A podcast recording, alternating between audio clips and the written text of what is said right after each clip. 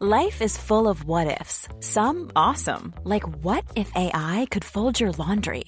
And some, well, less awesome, like what if you have unexpected medical costs? United Healthcare can help get you covered with Health Protector Guard fixed indemnity insurance plans. They supplement your primary plan to help you manage out of pocket costs. No deductibles, no enrollment periods, and especially no more what ifs. Visit uh1.com to find the Health Protector Guard plan for you. Il est bientôt 7h du matin. Bonjour à tous. Merci d'être avec nous en direct sur CNews dans votre matinale week-end. Avec moi pour m'accompagner dans cette première heure d'émission, Olivier D'Artigol, bonjour. Bonjour. Merci d'être avec nous de si bon matin, chroniqueur politique. En face de vous, Michel Taub, bonjour. Bonjour Merci d'être avec nous ce matin. Fondateur d'Opinion Internationale. Tout de suite, c'est votre matinale week-end, mais dans un instant, l'éphéméride. On, fait une, on souhaite une bonne fête au, au Julie aujourd'hui.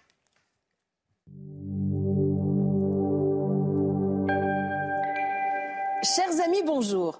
En cette journée particulière qui sépare le vendredi saint de Pâques, nous souhaitons une très bonne fête aux Julie à l'honneur ce 8 avril.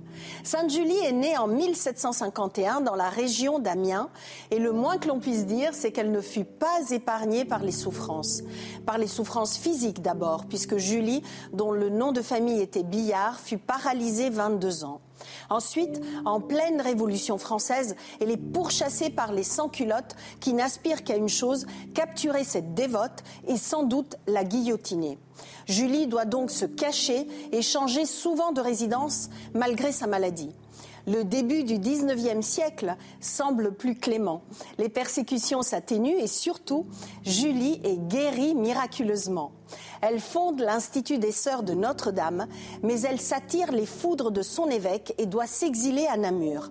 Elle meurt en 1816 en récitant le Magnificat après trois mois de souffrance intense.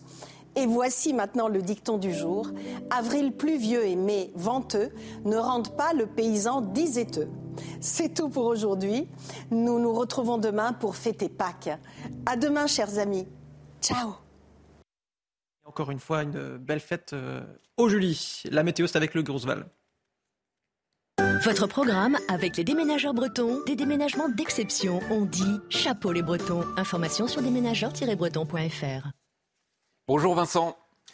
Bonjour à tous. C'est un long week-end de Pâques calme et assez ensoleillé. Mais pour ce matin, de la grisaille prévue des nuages bas sur un bon quart nord-est du pays. Un temps nettement plus lumineux en allant vers les littoraux et un peu d'instabilité. Quelques gouttes de pluie vraiment localisées vers les frontières du nord ainsi que sur le Cap Corse et le Mistral qui va souffler un peu en basse vallée du Rhône jusqu'à 50 km par heure. Au fil des heures, on peut espérer une amélioration sur les régions du nord-est. Des trouées dans l'après-midi, des éclaircies prévues effectivement sur cette partie du territoire. Encore de l'instabilité, des Alpes du Sud jusqu'à la montagne corse. Quelques flocons de neige sur le relief alpin à partir de 1800 mètres d'altitude, à partir de 1500 mètres sur le relief corse. Encore un peu de Mistral dans le couloir rhodanien. Les températures minimales resteront faiblement positives le plus souvent, comme la veille, parfois proche du zéro sur les régions centrales au lever du jour. Moins un degré vers Rodez, un petit degré dans Besançon, même température à Reims. Et ces maximales qui vont bien grimper. On observera une forte amplitude thermique entre le matin et l'après-midi. Des valeurs qui vont parfois dépasser les 20 degrés au meilleur de la journée sur les régions du sud-ouest. De la grande douceur printanière, 21 dans Bordeaux, même température dans Montpellier. Bon week-end à tous. C'était votre programme avec les déménageurs bretons, des déménagements d'exception. On dit chapeau les bretons. Information sur déménageurs-bretons.fr. Il est bientôt 7h du matin. Bonjour à tous. Merci d'être avec nous dans votre matinale week-end. À la une de l'actualité ce samedi, le petit pétard du samedi soir, cible du garde des Sceaux. Selon Éric Dupont-Moretti, la consommation de drogue, aussi récréative soit-elle, alimente les trafics et par conséquent les règlements de compte. Marine Le Pen au plus haut, Jean-Luc Mélenchon au plus bas, Emmanuel Macron en légère baisse. Et si on refaisait le match de la présidentielle 2017 aujourd'hui, quels en seraient les résultats? On verra cela avec euh, Elisa Lukavski dans un instant. La NUPES est dépassée. France Insoumise, mêlez-vous de vos affaires. Fabien Roussel tire à boulet rouge lors de son, du congrès de son parti. On l'écoutera dans cette édition. Je vous le disais donc dans les titres, Éric Dupont-Moretti a fait le lien cette semaine entre les consommateurs de drogue, aussi petits euh, soient-ils, et les trafiquants. Selon le garde des Sceaux, le petit pétard du samedi soir alimente les trafics qui parfois peuvent ainsi mener au règlement de compte, comme on l'a vu à Marseille en tout début de semaine. Alors qu'en est-il réellement? Qu'en pensent les Français? On voit cela avec Mickaël Dos Santos. Le pétard du samedi soir, synonyme de règlement de compte, tous les Français n'en ont pas conscience. Souvent, il s'agit d'une question de génération. En fumer par exemple en soirée ou quoi, je pense pas que ça génère un, plus gros trafic. Il faut bien des pourvoyeurs hein, pour qu'il y ait des consommateurs. Et ça va pas vraiment créer de, très très gros trafic. Euh, les petites rivières finissent par faire des gros ruisseaux et des gros ruisseaux euh, pollués. Pourtant, la consommation d'un joint de cannabis, même une fois par semaine, enrichit bel et bien les dealers des trafics de drogue aux lourdes conséquences. Ça permet de faire vivre ces trafics qui aujourd'hui, on peut le voir, notamment sur Marseille, euh, provoquent la mort de, dizaines de jeunes qui rentrent dans ces trafics. Les habitants de ces cités qui, eux, veulent vivre normalement, qui, eux, veulent aller travailler le matin, qui veulent se coucher pas trop tard le soir, parce qu'à euh, condition qu'il n'y ait pas de bruit en bas de leur cité. Mais ça, c'est devenu totalement impossible. Pour ce syndicat de police, la fin du pétard du samedi soir passe par la prévention auprès des plus jeunes dans les écoles et les collèges. La légalisation du cannabis, elle, est à exclure. Ça a été expérimenté dans pas mal de pays dans le monde et si c'était une solution miracle, je crois vraiment qu'on l'aurait déjà mise en place en France. Selon un rapport de 2021 de l'Observatoire français des drogues et des tendances addictives, environ un Français sur dix a consommé du cannabis au moins une fois dans l'année. Olivier d'Artigol, le constat fait par euh, Éric Dupont-Moretti est-il le bon? Il y a une réalité concernant ce fléau en termes de, santé publique, bien évidemment, qu'on ne découvre pas. Dans un pays qui est un pays, la France, euh, dans le top des pays consommateurs, euh, euh, ce qui pose un problème et ce qui éclaire l'échec des politiques menées aujourd'hui. Moi, je suis favorable, bien sûr, si on peut faire beaucoup de choses en termes de, sensibilisation, de grandes campagnes publiques. On a su le faire pour d'autres sujets comme la sécurité routière. Pourquoi pas? Il faut le faire. Après, je ne pense pas que ça passera uniquement par la mise en culpabilité, disons, euh, des consommateurs, quand bien même il faut les sensibiliser. Euh, j'attends aussi qu'on puisse avoir une réflexion sur l'argent de la drogue. Parce que si on dézoome un peu du lieu de deal et si on va véritablement sur les grands trafics internationaux, sur l'argent de la drogue, sur par exemple ce qui se passe entre le Maroc et la France, 80% euh, du cannabis vient du Maroc, on pourra peut-être apporter des solutions plus pérennes. Michel Taube? En fait, il y a l'offre et la demande. Et là, effectivement, le ministre de la Justice met le doigt sur euh, la demande. Euh, effectivement, s'il n'y avait pas de demande, euh, il n'y aurait pas de marché. Mais en même temps, effectivement, est-ce que la culpabilisation voire la pénalisation, la criminalisation, euh, le fait de rendre délictuel, le fait de consommer un petit pétard le samedi soir ou tout au long de la semaine pourrait être déterminant pour faire baisser les trafics de drogue, je ne le crois pas. Vous savez les grandes phrases du Dupont-Moretti qui dit que le pétard du samedi soir concourt à, à, la situation, ou Gérald Darmanin qui avait dit que la drogue c'est de la merde. Bon, ben voilà, c'est pas des, propos comme cela qui vont résoudre le, euh, le problème. Et puis, comme le disait Olivier à l'instant, euh, du côté de l'offre, là, il y a un problème considérable. C'est qu'en fait, l'Europe est devenue quasiment le, nouveau marché de conquête euh, de, des trafiquants de drogue. Le fait qu'en Colombie, par exemple, euh, la, paix soit revenue, et tant mieux pour les Colombiens, il y a maintenant 3-4 ans, a fait exploser en fait la production de, drogue et son exportation. Et le marché américain étant plus que saturé, l'Europe est devenue euh, euh, véritablement euh, l'objet de, tous les, de, tous les, de tous les trafics. Donc il faut jouer et sur la demande, mais aussi beaucoup sur l'offre.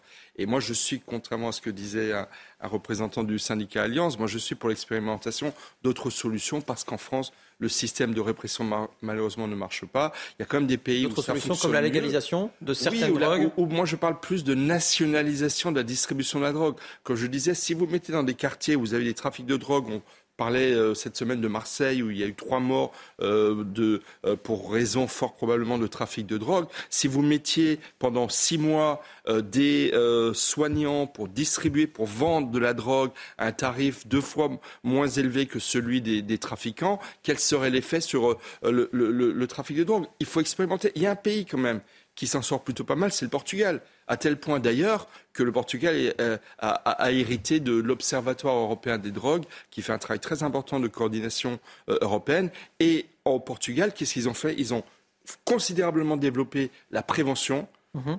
l'aspect sanitaire. Et deuxièmement, effectivement, ils n'ont pas totalement légalisé la drogue, mais quand même, ça, y participe un petit peu. Et ça a fait bouger les lignes et ça a un peu contribué à faire baisser la pression. Olivier D'Artigol, légaliser ou tester la légalisation ou rien de tout ça? Déjà, il serait positif que nous puissions avoir un débat sur, euh, en partant du constat que j'ai rappelé hier de l'échec des politiques publiques aujourd'hui en France sur ce sujet-là. Nous avons l'arsenal législatif, l'un des plus répressifs en Europe.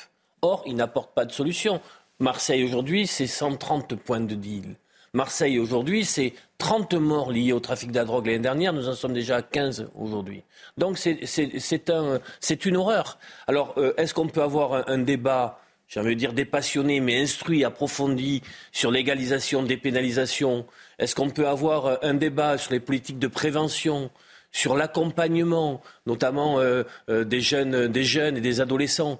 Est-ce qu'on peut avoir un débat sur la manière dont les services publics à l'échelle d'un quartier peuvent davantage réinvestir justement cet espace pour essayer d'apporter des solutions éducatives et sociales dans certains moments. Et puis surtout, euh, je le redis parce qu'il y a une forme d'hypocrisie là-dessus, nous connaissons les routes terrestres et maritimes de la drogue aujourd'hui. Nous connaissons la manière dont l'argent de la drogue est un élément du système capitaliste et libéral aujourd'hui.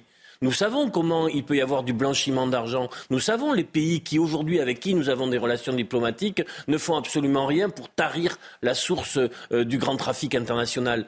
Donc il y a euh, plusieurs euh, leviers, plusieurs manettes, j'ai envie de dire. On ne pourra pas uniquement agir sur la contractualisation, la, peine forfaitaire, l'amende forfaitaire, qui d'ailleurs, plus inscription au qui d'ailleurs, qui d'ailleurs prend un temps fou aux forces de l'ordre qu'on discute un peu en off avec elles. Elles nous disent, nous notre temps, on peut pas le faire simplement sur l'amende forfaitaire, ça nous prend beaucoup de temps.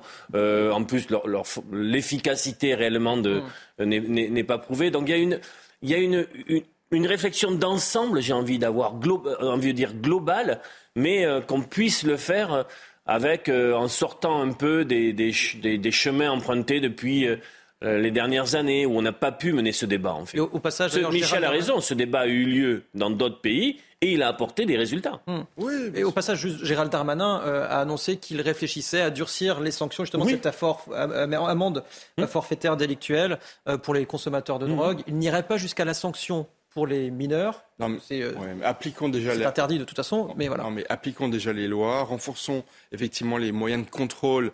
Euh, on le voit à Marseille, il y a 130 points de deal. Est-ce, est que l'État français et les lieux de contrôle partout, y compris dans les beaux quartiers. Hein. Non, mais il y a libérisation de la drogue aussi. Hein. Si on dit qu'il y a 130 points de deal, enfin l'État a quand même les moyens de mettre 130 unités euh, d'agents, à la fois de police, de santé publique, pour avoir une présence beaucoup plus forte. De commissariat. et encore une fois, moi je suis pour l'expérimentation d'autres solutions. Encore une fois, une mise en concurrence entre un trafic illégal qui est en plus détenu souvent par de la grande criminalité où s'y mêlent également des enjeux euh, euh, qui sont beaucoup plus communautaristes et effectivement des solutions plus publiques entre guillemets qui permettraient de concurrencer ces trafics illégaux, ça permettrait peut-être de et surtout ce que je pense c'est qu'encore une fois ces sentences définitives ces phrases à l'emporte-pièce qui empêchent justement d'ouvrir un débat sur un. Mm. Euh, lors de la précédente euh, mandature, vous aviez des députés qui avaient tenté, de tout parti, d'ouvrir un débat public sur la, sur la légalisation ou d'autres formes de, de gestion du problème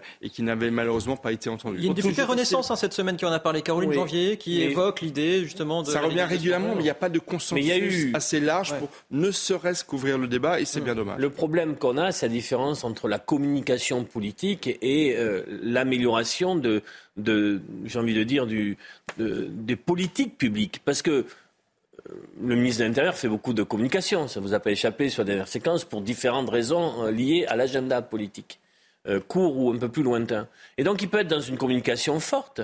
Reste qu'il devrait interroger l'efficacité des politiques qui sont aujourd'hui menées et qui sont en échec. Hmm. Il y a des travaux parlementaires qui existent aujourd'hui, euh, qui ont été élaborés, que ce soit au Sénat ou à l'Assemblée nationale ou dans d'autres organismes publics, qui instruisent ce sujet-là qui ouvre des pistes, qui pose des questions. Et moi, j'espère qu'on pourra aller chercher ce matériau pour essayer d'avancer positivement vers de vraies solutions. Alors justement, on en vient à cette euh, saisie. Mercredi, euh, en plein Atlantique, un cargo qui transportait près de 5 tonnes de cocaïne a été intercepté par la marine française.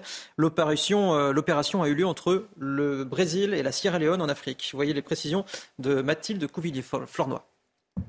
Sur ces images, 4,7 tonnes de cocaïne. Elles ont été saisies par le patrouilleur de haute mer, premier maître l'air de la Marine nationale. C'est entre l'extrême est du Brésil et Sierra Leone, en Afrique, au large des côtes, au beau milieu de l'Atlantique, que l'opération a eu lieu. Sur la, base d'un renseignement euh, qui a été fourni par la, Direction nationale du, euh, renseignement et des enquêtes euh, douanières, nous avons eu connaissance d'un possible cargo transportant de la, cocaïne. Après avoir inspecté les lieux, la marine française a découvert et saisi la marchandise issue d'un trafic grandissant. Ce qu'on constate, nous, c'est que le, trafic de, cocaïne euh, augmente. Euh, donc nous, on, a aussi euh, plus de prises cocaïne, mais également d'autres produits stupéfiants. Selon le capitaine de frégate, 80% de la cocaïne circulant en Europe serait transportée par porte-conteneurs. Un trafic maritime dont le circuit est bien connu. Avec un trafic qui vient globalement plutôt de l'Amérique du Sud et qui se dirige soit vers l'Afrique, Afrique de l'Ouest, mais aussi vers l'Europe. Si cette saisie est d'envergure, elle n'est pourtant pas un record. En mars 2021, la préfecture maritime de l'Atlantique avait saisi plus de 6 tonnes de cocaïne sur un navire.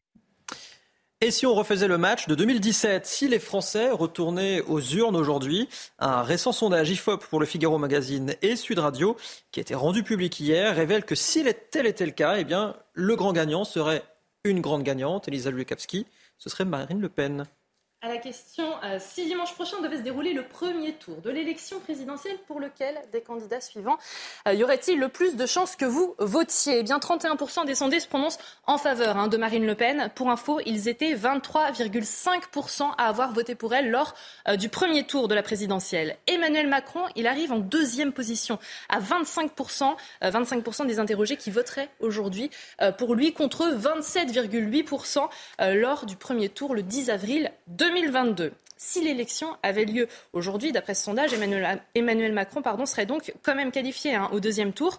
On vient de voir ce que les résultats euh, donneraient avec, parmi les choix proposés, les candidats qui se sont présentés à la présidentielle. Mais la question, elle a aussi été posée avec d'autres potentiels candidats à la place d'Emmanuel Macron. Et ce qui ressort, eh bien, c'est que peu importe l'alternative en face de Marine Le Pen, c'est la candidate du Front National qui serait devant. Face à Marine Le Pen, Édouard Philippe recueillerait 26% de vote des sondés. C'est la figure alternante qui s'en sort le mieux, hein, parce que Bruno Le Maire ne convainc que 18% des interrogés, Gérald Darmanin seulement 11% et François Bayrou 9% si l'élection avait lieu aujourd'hui. Ces trois derniers candidats ne seraient d'ailleurs même pas au second tour, puisque Jean-Luc Mélenchon arriverait en deuxième position.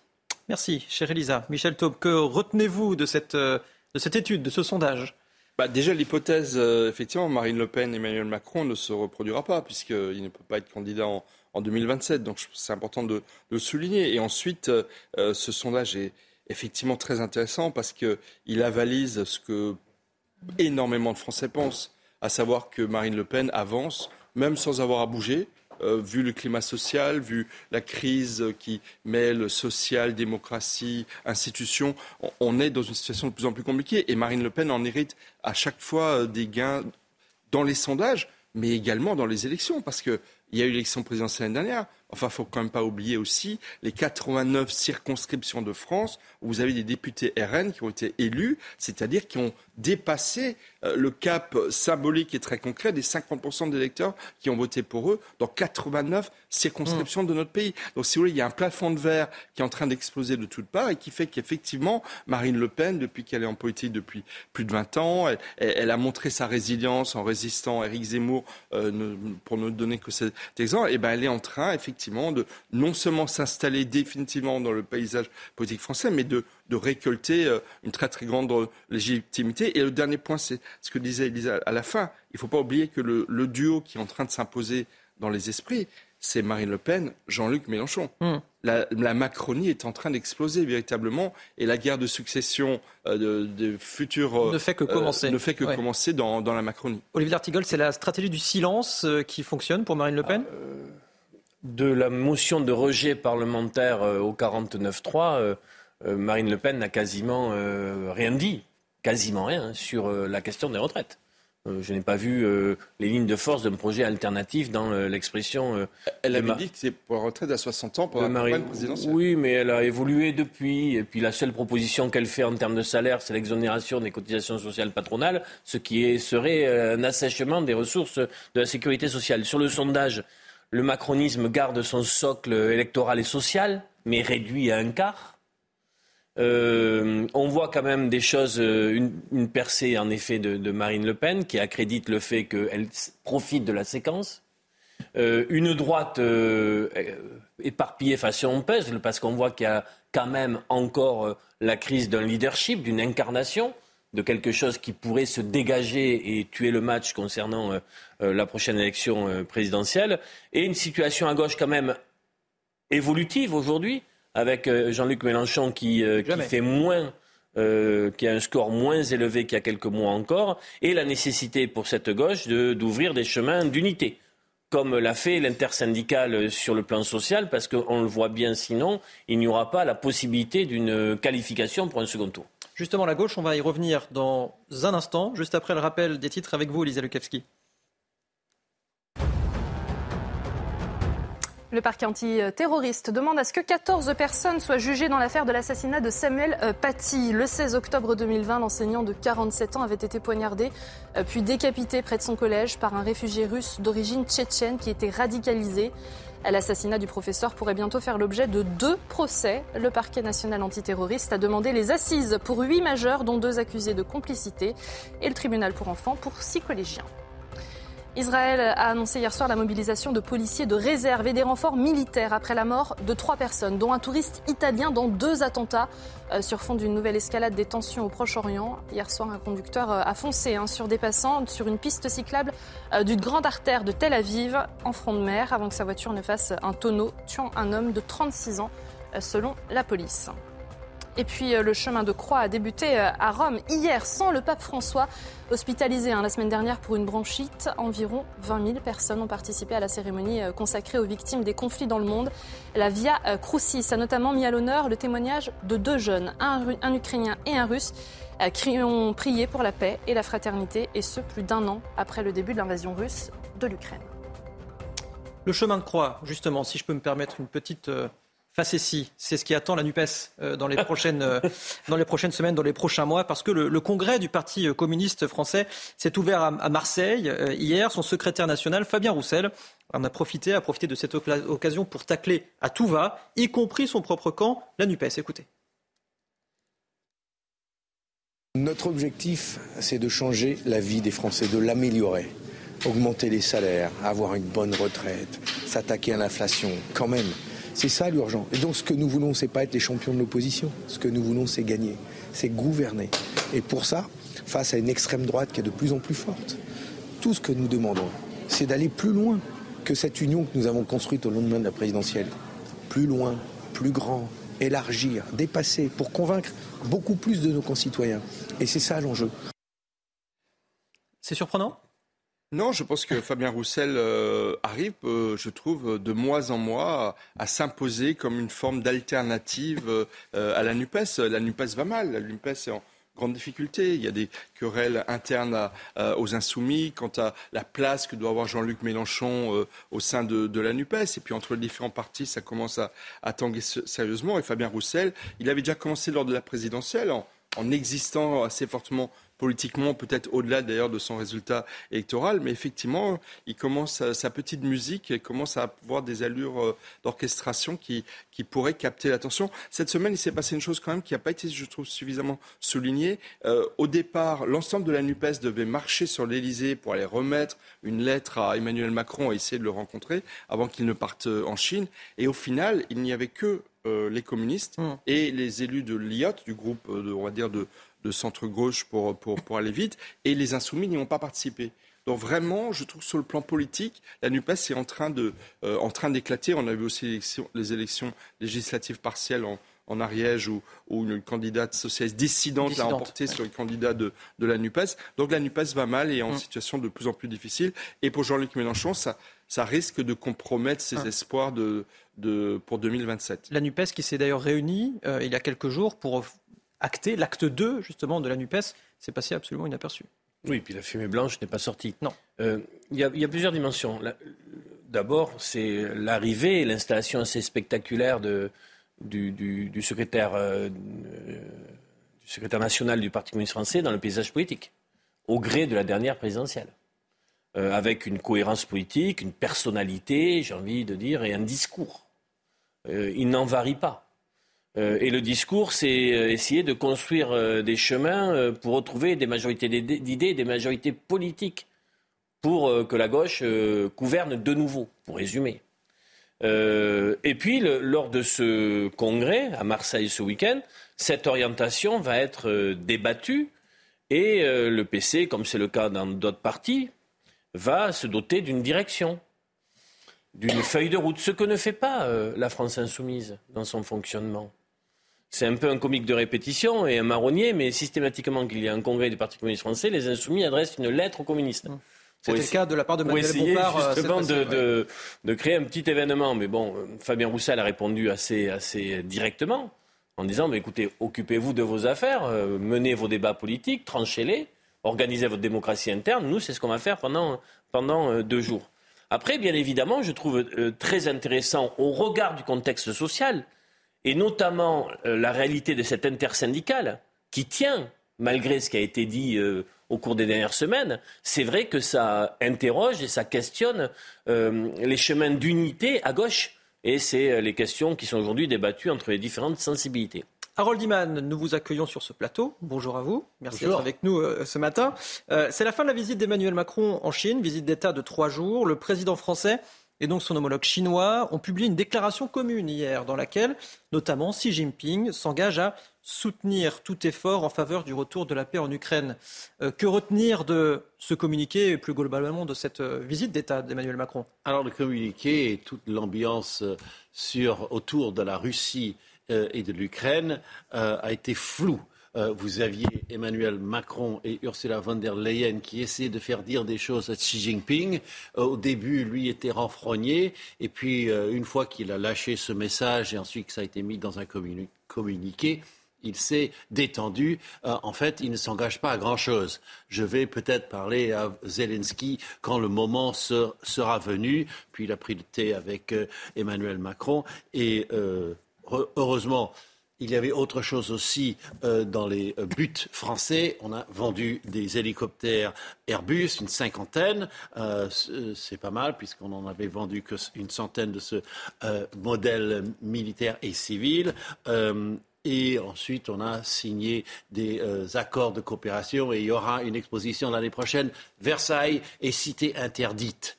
Donc, voilà ce qu'on peut dire sur les échanges. D'un côté, on s'engage pour la paix, de l'autre, on déploie 42 avions de chasse, 8 navires de guerre en mer de Taïwan euh, pour, euh, selon les autorités euh, chinoises, un avertissement sérieux.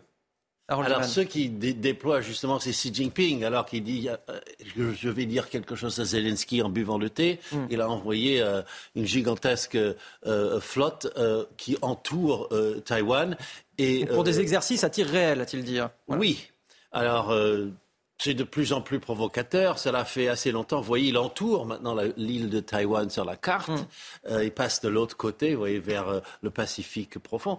Et c'est de plus en plus récurrent. Il voudrait en fait interdire à la navigation internationale de prendre le détroit de Taïwan et même d'aller à Taïwan carrément. Donc c'est très très agressif et c'est parce que la présidente de Taïwan rentre d'un voyage aux États-Unis où elle a rencontré des élus qui lui ont dit nous vous soutenons de manière indéfectible et c'est insupportable à Pékin. Merci, cher Harold. Vous restez bien autour de cette table. Messieurs, vous restez bien euh, devant ces news également. On revient tout de suite dans votre matinale. Allez, bientôt 7h30 sur CNews. Merci beaucoup d'être avec nous dans votre matinale week-end, toujours avec Michel Taube et avec Olivier D'Artigol. À la une de l'actualité aujourd'hui, les habitants du 19e arrondissement exaspérés, désespérés face au fléau du crack dans leur quartier. Les toxicomanes sont revenus dans le secteur. Reportage dans cette édition. Emmanuel Macron ne serait-il pas en train de tenter d'apaiser la colère des jeunes? Plusieurs mesures annoncées comme le report du service national universel répondent à leurs attentes. On y revient dans cette édition. Et puis les étés se suivent et se ressemblent. Cette année encore, l'hôtellerie-restauration peine à embaucher des saisonniers. Vous le verrez, certaines communes prennent leurs dispositions. Le quartier de Stalingrad, dans le 19e arrondissement de Paris, toujours miné par la présence de consommateurs de crack. Les toxicomanes se sont réinstallés euh, dans le secteur et n'hésitent plus à venir devant les écoles à la sortie des classes. Les riverains sont à bout et se sentent abandonnés. Voyez ce reportage signé Régine Delfour. Nina préfère témoigner anonymement. Elle habite depuis plus de dix ans le quartier de Stalingrad dans le 19e arrondissement de Paris. Maman de deux enfants, elle vit la peur au ventre depuis le retour des consommateurs de crack. J'ai l'impression que les enfants de Stalingrad sont abandonnés. Euh, nos enfants ont peur, nous avons peur. Dès le matin, euh, on doit slalomer des fois entre les toxicomanes avec les enfants pour pouvoir les conduire sur le chemin de l'école. C'est très compliqué bah, d'aller à l'école euh, dans ces conditions-là et de se développer bah, sainement dans un contexte pareil. Les toxicomanes stationnent très souvent dans la rue de Tanger, devant les écoles primaires et élémentaires. À tout moment, Nina s'attend à vivre une tragédie. J'ai l'impression qu'on attend le drame en fait. Et on est, on est au bord, en fait, on n'est pas loin du drame parce que quand on entend qu'il y a des enfants qui viennent se faire tirer par des toxicomanes devant la sortie d'école, quand on a des directeurs, des personnels scolaires qui doivent s'interposer entre des toxicomanes et les enfants à la sortie d'école, je me dis qu'il y a quelque chose qui risque d'arriver si on ne fait pas quelque chose très rapidement. Une autre habitante du quartier témoigne elle aussi de cet enfant au quotidien. On m'a cassé ma voiture trois fois. Même en sortant de mon travail, euh, j'ai peur. Je récupère mon enfant et j'ai peur pour rentrer. Euh, pourtant, j'ai trois minutes pour arriver chez moi. On n'est pas tranquille, sincèrement, même pour aller chercher une baguette. Je ne peux pas envoyer mon fils qui a 11 ans. Les riverains en appellent aux autorités. Ils se disent laissés à leur sort. Après le démantèlement du campement de Forceval en octobre dernier, les toxicomanes errent dans les quartiers nord de la capitale, sans aucune prise en charge. Olivier D'Artigol, euh, rien ne marche Non, mais là où c'est terrible, c'est que bon, le crack, on, connaît les effets terribles. Et euh, on voit donc ces images de misère humaine et de personnes sous addiction, une addiction qui est, euh, totale. Il y, a peu de personnes au final à accompagner. Donc ce que je ne m'explique pas, c'est comment l'État en lien euh, aux euh, autorités locales, d'arrondissement ou de mairie, ne peuvent pas euh, mettre en place un accompagnement un peu plus individualisé. C'est très difficile, bien sûr, je le sais. Mais il y a des spécialistes de ces questions-là, dans le médico-social, qui ont aussi des propositions, une expérience. Là, il y a un effet plumeau, c'est-à-dire on fait une opération, mais qui est une opération pour faire terrain propre, mais en fait, ça revient quelques quelques jours ou quelques semaines après, hmm. dans un, arrondissement qu'il faut par ailleurs ne pas réduire à ça puisque j'y habite. Euh, il, se passe, il se passe aussi des choses très positives dans le 19e arrondissement. Mais pour les riverains, c'est véritablement quelque chose euh, qui est devenu insupportable parce que ça pourrit la vie. Parce que bien évidemment, les personnes sous crack, ce sont des personnes qui ont des comportements euh, qui, qui posent qui peuvent poser bien sûr problème. Hmm.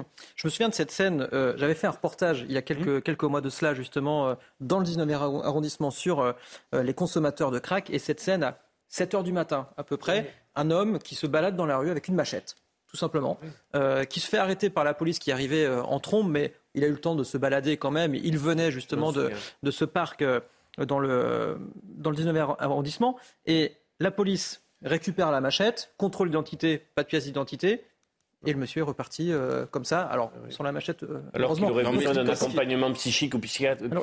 mais, rien, rien, rien, ne fonctionne mais au final. Ce qui se passe entre euh, la porte de la Chapelle, la porte de la Villette et Stalingrad, qui est donc le nord de, nord-est de, Paris, le nord de, Paris, pour ceux qui ne connaissent pas aussi bien Paris, c'est un véritable scandale d'État. Pourquoi c'est un scandale d'État? Ça fait des années ça fait des années que les politiques se, euh, se succèdent pour dire on va régler le problème, on va envoyer la police. Alors lorsqu'il y a des caméras, notamment de CNews, là la police intervient, le ministre de l'Intérieur s'exprime.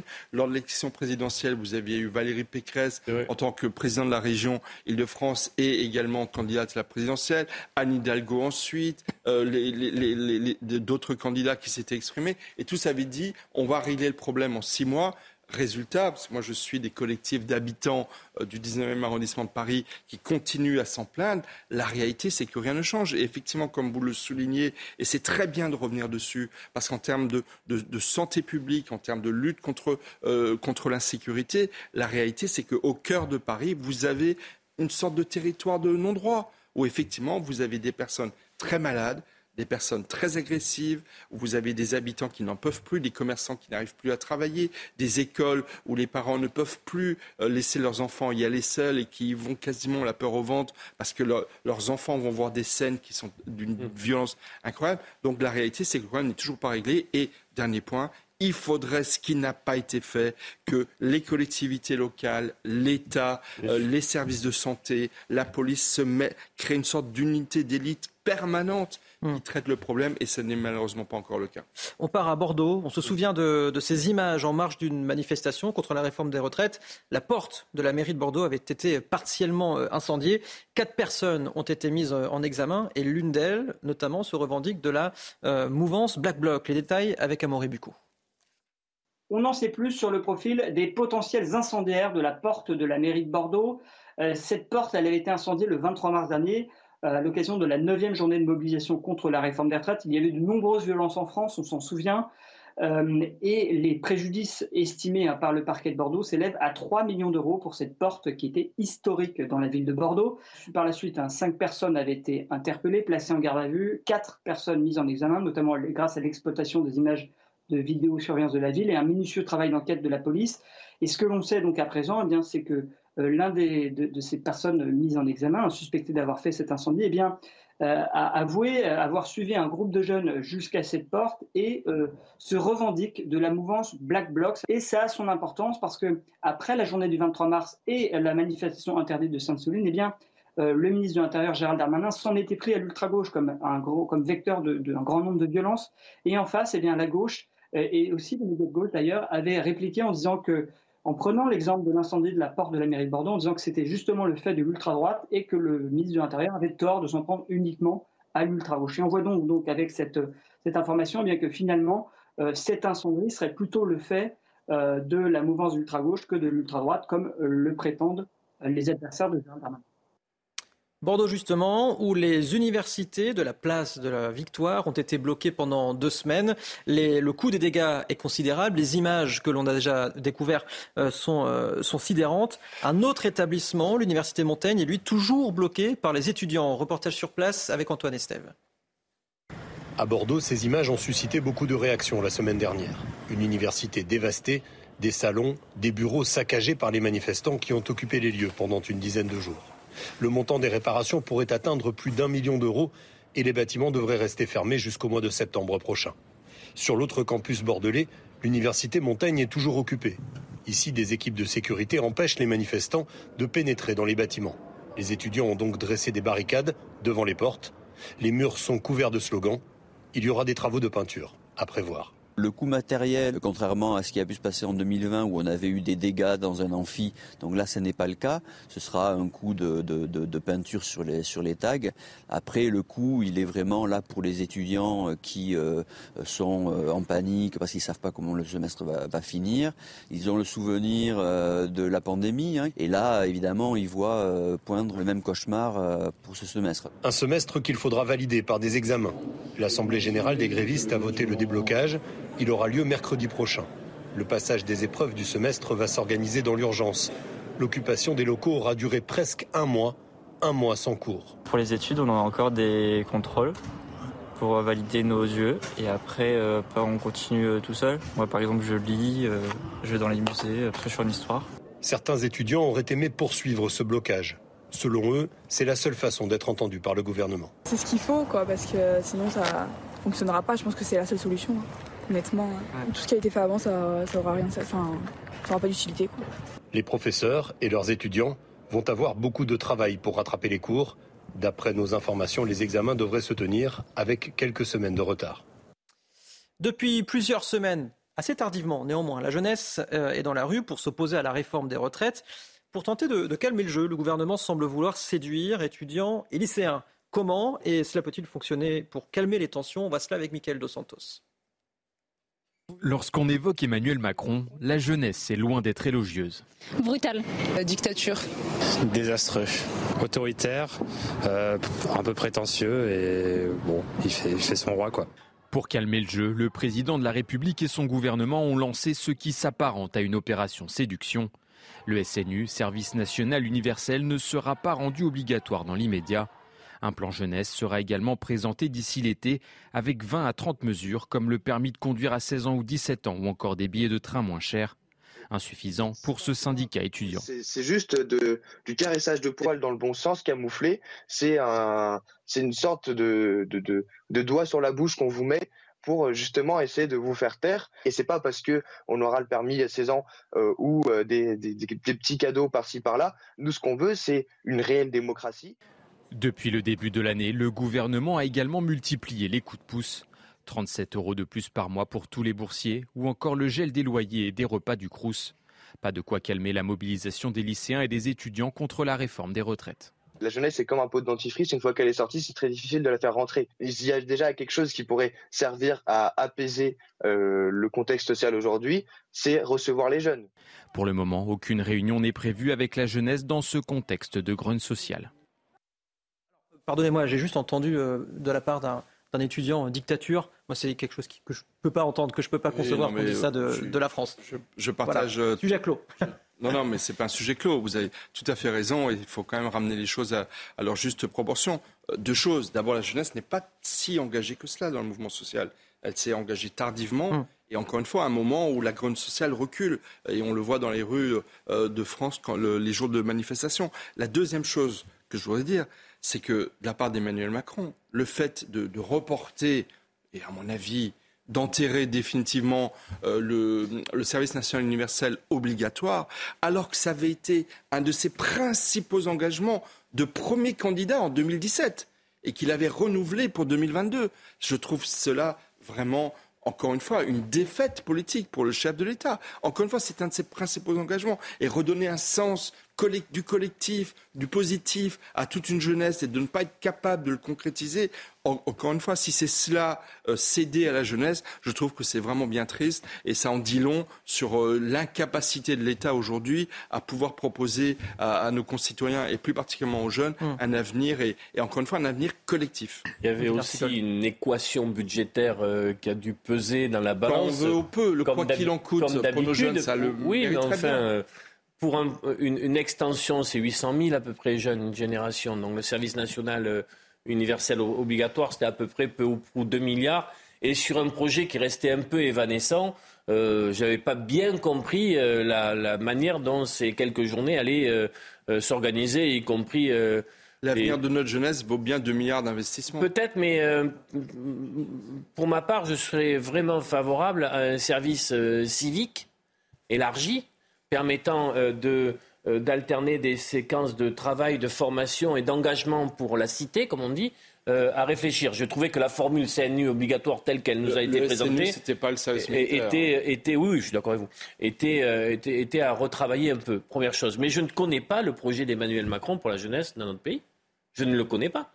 C'est-à-dire, je trouve que nous n'avons plus un grand ministère euh, de la jeunesse permettant euh, aujourd'hui de, prendre cette question à bras le corps et en parlant à toutes les jeunesses.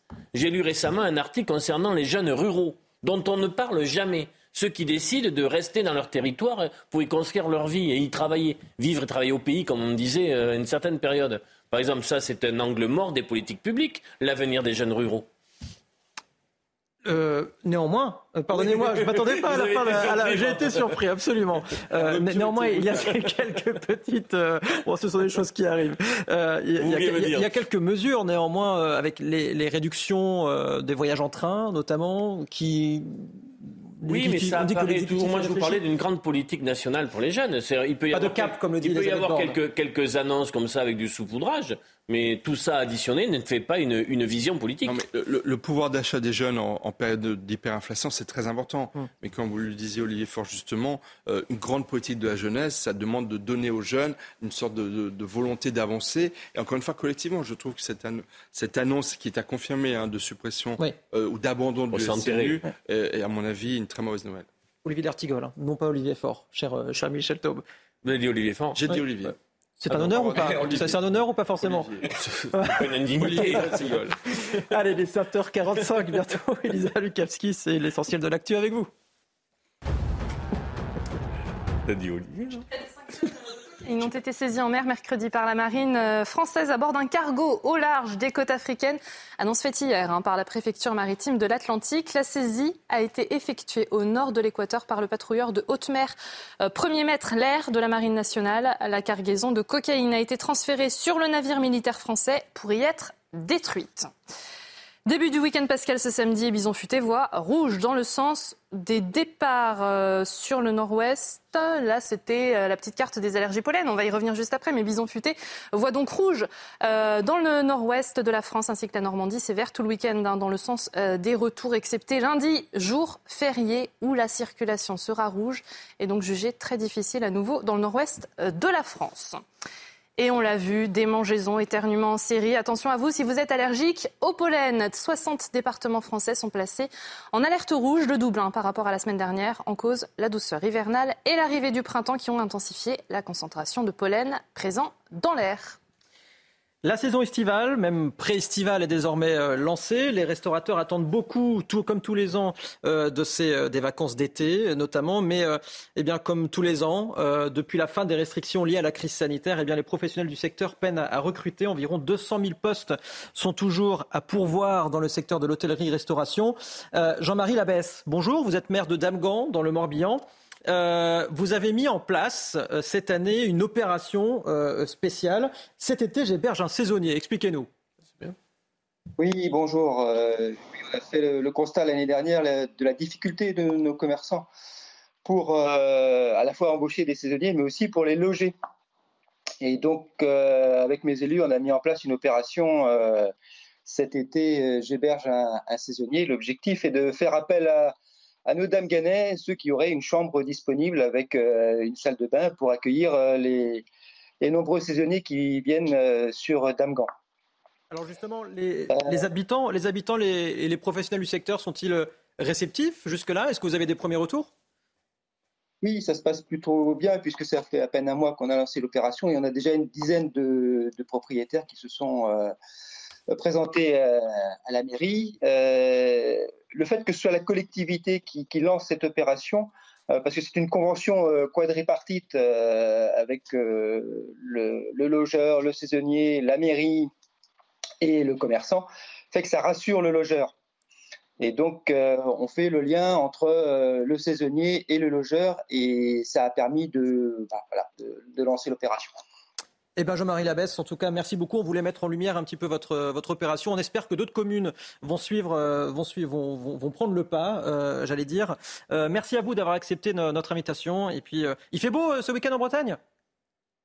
Oui, la saison commence. Là, ce sont déjà les vacances de Pâques et on s'attend à une belle saison. Eh bien, on pense, euh, on pense fort à vous. On espère que la saison euh, sera bonne. Le 8 avril. Il fait toujours beau. il fait toujours beau en Bretagne. Euh, je, ne vais pas dire. Je vais pas dire. jamais. En Bretagne, en Berne, jamais. Vous savez me faire plaisir. Mais, aussi, il y a le soleil jusqu'à l'est de la France hein, et dans tout le pays. voilà, exactement. Allez, on va faire plaisir à tout le monde. le 8 avril, néanmoins, marque le triste anniversaire de la mort de Margaret Thatcher. C'était en 2013. La Dame de Fer est entrée dans l'histoire, entre autres, comme étant celle qui s'était opposée au pouvoir de blocage des syndicats outre-Manche. Sarah Menaille, vous êtes notre correspondante à Londres. Il y a-t-il euh, des commémorations particulières pour Margaret Thatcher? Alors, pas de commémoration particulière en ce long week-end de Pâques ici en, Grande-Bretagne pour fêter l'anniversaire de la mort de Margaret Thatcher. Les Britanniques sont pour la plupart en, famille hein, pour un long week-end de quatre jours. Mais Margaret Thatcher aura changé la vie des Britanniques. Elle aura changé aussi leur manière d'appréhender la politique. C'était peut-être le personnage politique le plus important du XXe siècle en Grande-Bretagne, après évidemment Winston euh, Churchill. À la tête du Parti conservateur, elle était arrivée au pouvoir en 1970. C'était la première femme à être élue première ministre ici en Grande-Bretagne. Elle a eu deux héritières hein, depuis, Theresa May et puis l'éphémère euh, Liz bien sûr. Alors on a parlé de Margaret Thatcher récemment dans la presse britannique puisque son ancien ministre des Finances, Nigel Lawson, est décédé il y a quatre jours à l'âge de 91 ans. Donc les médias britanniques ces derniers jours se sont rappelés au bon souvenir de Margaret Thatcher. N'oublions pas de souligner hein, que la Dame de Fer euh, eh bien, aura laissé quand même un souvenir amer aux Britanniques, personnage inflexible, personnage euh, controversé. C'est elle qui avait fermé les mines notamment de charbon hein, du nord du pays, dans la région de Liverpool notamment. Et s'il y a bien quelques nostalgiques encore ici en Grande-Bretagne du thatcherisme et de sa politique économique, notamment ultra-libérale. Certains patriotes se souviennent aussi que c'est elle qui avait fait remporter la guerre des Malouines aux Anglais. mais dix ans après son décès, quand même, au Royaume-Uni, beaucoup se souviennent des, années Thatcher, de ses 11 ans au pouvoir, comme d'années difficiles ici en Grande-Bretagne. Il y a dix ans, donc le, 8 avril 2013, certains dans le nord de l'Angleterre, mais aussi en Irlande du Nord, avaient notamment fêté hein, son décès. Merci beaucoup, Sarah Menaille, en Grande-Bretagne où il semble faire beau, tout comme en Bretagne euh, juste avant. Et justement, il a fait très chaud en France euh, pendant le, mois de mars. Loïc, ce sont alors a priori euh, de bonnes nouvelles, mais en fait pas tant que ça. Quelles sont les, les, conséquences de cela? Alors, ce mois de mars 2023 était le 14e mois consécutif avec une température moyenne à l'échelle de la France au-dessus des normales. Mais il était le Onzième mois de mars le plus chaud en France, c'est à relativiser. Mais la saison de recharge des nappes phréatiques a pris fin. Pour cette période, Météo France a d'ailleurs relevé un déficit pluviométrique d'environ 10%. Les conséquences, Vincent, une aggravation de la sécheresse sur les départements du sud-est où la pluie était absente, une sécheresse qui persiste du Roussillon à l'extrême sud-est en passant par les Cévennes et déjà des incendies observés dans les Alpes-Maritimes, par exemple, dernièrement. La courbe climatique fait que les températures ne peuvent augmenter, bien sûr, d'ici l'été, d'ici le mois de juillet, d'ici la saison estivale. Mais on peut avoir quelques accidents, notamment un mois de mai plus frais, comme ça peut arriver certaines années, un mois où nous pouvons espérer également des pluies bénéfiques pour les sols. Vincent.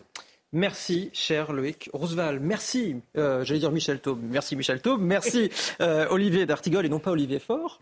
Effectivement, merci à vous d'avoir été avec nous. Les sports, tout de suite. Allez, il est euh, bientôt 8 h euh, du matin sur CNews. La météo avec le Grousval.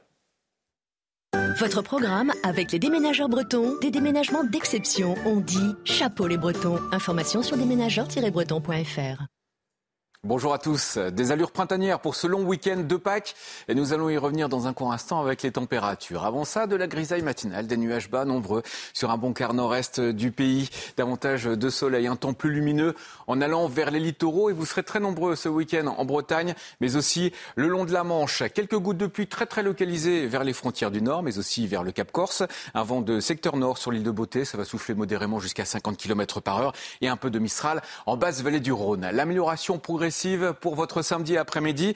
Le retour des éclaircies, des trouées sur les départements du nord-est, un temps un peu plus instable des Alpes du Sud à la montagne corse. La neige devrait tomber, quelques flocons localisés sur le relief alpin à partir de 1800 mètres d'altitude, de trois flocons de neige également à partir de 1500 mètres sur la Corse. Toujours du Mistral dans son domaine, dans le couloir rhodanien. On regarde les températures minimales qui restent faiblement positives le plus souvent pour ces villes moyennes et grandes. Parfois des valeurs proches du zéro sur les régions centrales, sur l'Auvergne mais aussi dans le nord-est.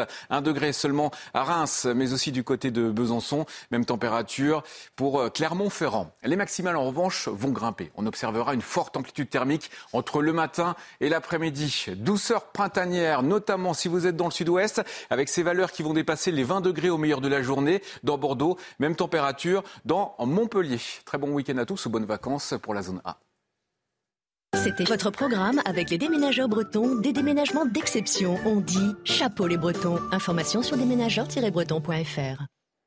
Allez, il est bientôt 8 heures. Bonjour à tous et bon réveil. Merci d'être avec nous sur CNews dans votre matinale euh, week-end. Dans un instant, c'est face à Bigot. Euh, mais avant, l'essentiel de l'actualité avec les habitants du 19e arrondissement exaspérés, désespérés, désespérés même, face au fléau du crack dans leur quartier. Les toxicomanes sont revenus dans le secteur.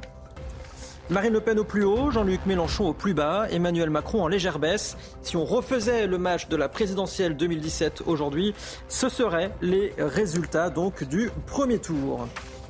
Et justement, Emmanuel Macron ne serait-il pas en train d'apaiser la colère, de tenter du moins d'apaiser la colère des jeunes? Plusieurs mesures annoncées, comme le report du service national universel, répondent en tout cas à leurs attentes. Et puis la NUPES est dépassée. France Insoumise, mêlez-vous de vos affaires. Fabien Roussel tire à boulet rouge lors du congrès de son parti qui s'est ouvert hier soir.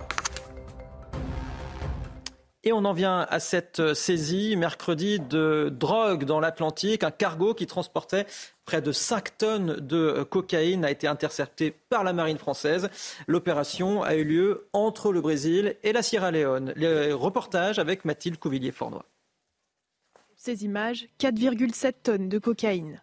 Elles ont été saisies par le patrouilleur de haute mer, premier maître l'air de la Marine nationale. C'est entre l'extrême est du Brésil et Sierra Leone, en Afrique, au large des côtes au beau milieu de l'Atlantique, que l'opération a eu lieu. Sur la, base d'un renseignement euh, qui a été fourni par la, Direction nationale du, euh, renseignement et des enquêtes euh, douanières, nous avons eu connaissance d'un possible cargo transportant de la, cocaïne.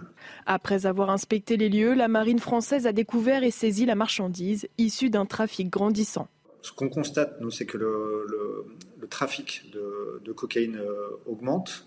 Euh, donc nous, on, a aussi euh, plus de prises cocaïne, mais également d'autres produits stupéfiants. Selon le capitaine de frégate, 80% de la cocaïne circulant en Europe serait transportée par porte-conteneurs. Un trafic maritime dont le circuit est bien connu. Avec un trafic qui vient globalement plutôt de l'Amérique du Sud et qui se dirige soit vers l'Afrique, Afrique de l'Ouest, mais aussi vers l'Europe. Si cette saisie est d'envergure, elle n'est pourtant pas un record. En mars 2021, la préfecture maritime de l'Atlantique avait saisi plus de 6 tonnes de cocaïne sur un navire. Et on en vient à cette euh, initiative surprenante en France, mais initiative positive. À Clermont-Dessous, dans le Lot-et-Garonne, eh les gendarmes récompensent les bons conducteurs en leur offrant des amendes. Vous allez comprendre dans ce reportage de Mathilde Couvillier-Fornois.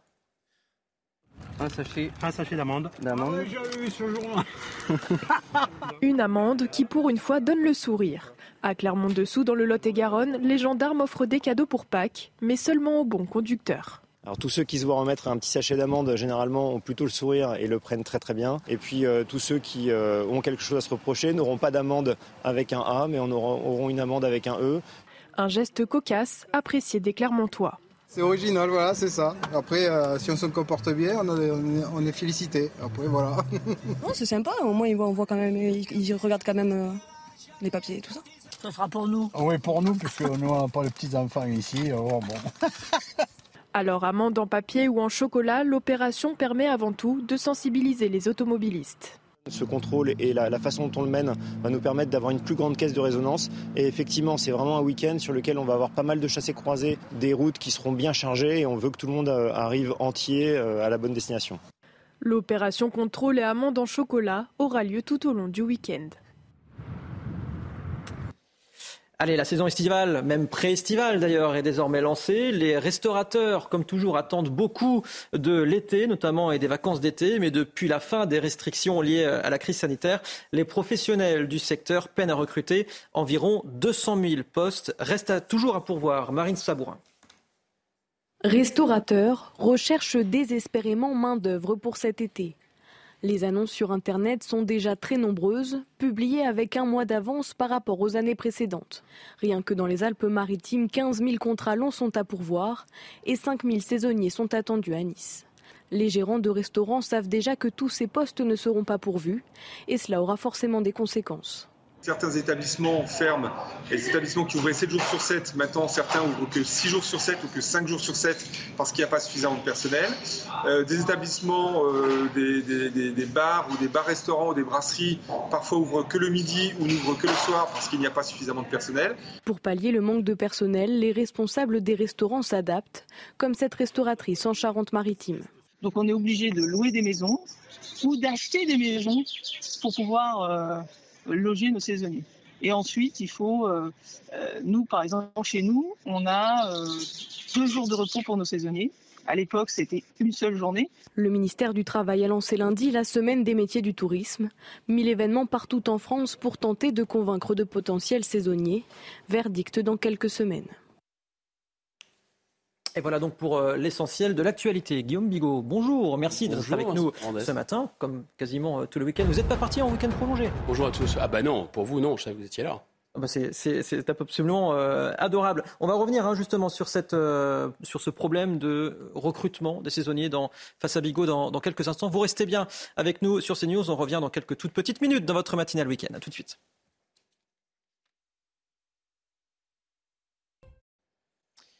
Bonjour et bon réveil à tous si vous nous rejoignez sur CNews et sur Europe 1, 8h10, c'est l'heure de Face à Bigot, 45 minutes d'information, décortiquées, analysées par vous, Guillaume Bigot, politologue. Bonjour, merci euh, d'être euh, avec nous. Guillaume, on va débuter ce matin avec euh, le quartier de Stalingrad, dans le deuxième arrondissement, 19e arrondissement de Paris quartier qui est toujours miné par la présence des consommateurs de crack. Les toxicomanes se sont réinstallés dans le secteur et n'hésitent plus à venir devant les écoles à la sortie des classes. Les riverains sont à bout et se sentent abandonnés. Voyez ce reportage signé Régine Delfour avec Jean-Laurent Costantini.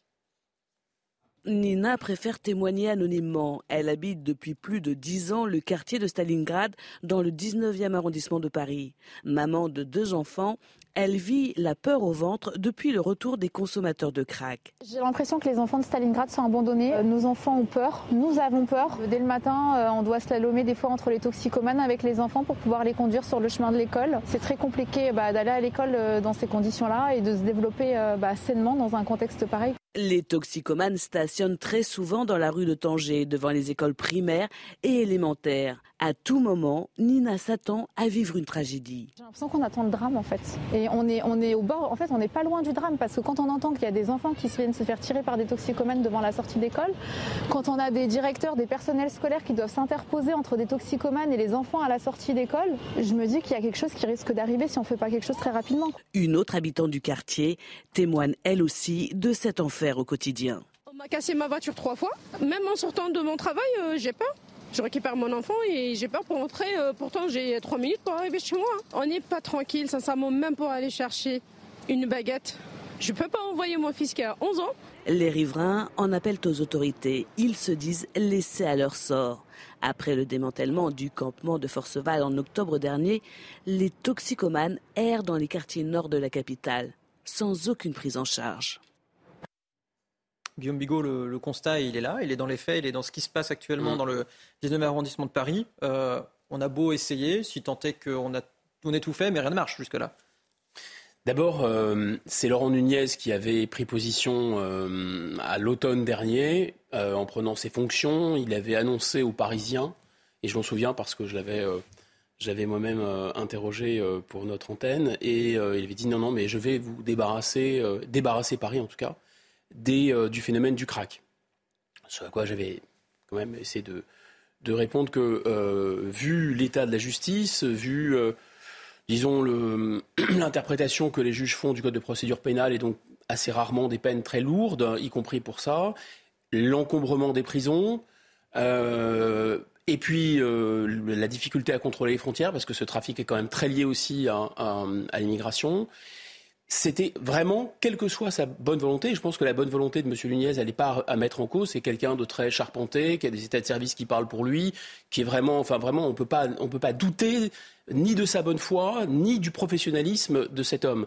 En revanche, voilà, il n'a pas d'outils, il n'a pas de, levier à sa disposition. Ça, c'est le premier point. Ensuite, ce qui est quand même incroyable dans cette affaire du crack à, Stalingrad, c'est que moi, je me souviens euh, de la constitution d'une association qui s'appelait les Pères de Staline Crack, je crois. C'était une, association qui s'est créée en 2002, donc il y a 21 ans. En 2004, on parlait aussi de cette question. Donc là, finalement, euh, ça fait plus de 20 ans que ce problème pourrit le nord de Paris. Et qu'est-ce qu'arrivent à faire les autorités? Et, et M. Nunez, comme les autres, en fait, il déplace le problème. C'est-à-dire concrètement, hein, les consommateurs, les points de fixation se déplacent d'un point à l'autre. Donc la Forceval a été effectivement évacuée mais ça se déplace vers la porte de la Chapelle, c'est-à-dire vraiment pas très loin. Square Forceval, vous évoquez le... Le square Forceval dans le 18e arrondissement, exactement. Et, et là, le problème, les consommateurs, les mêmes personnes se déplacent, disons, euh, à quelques centaines de mètres vers la porte de la Chapelle.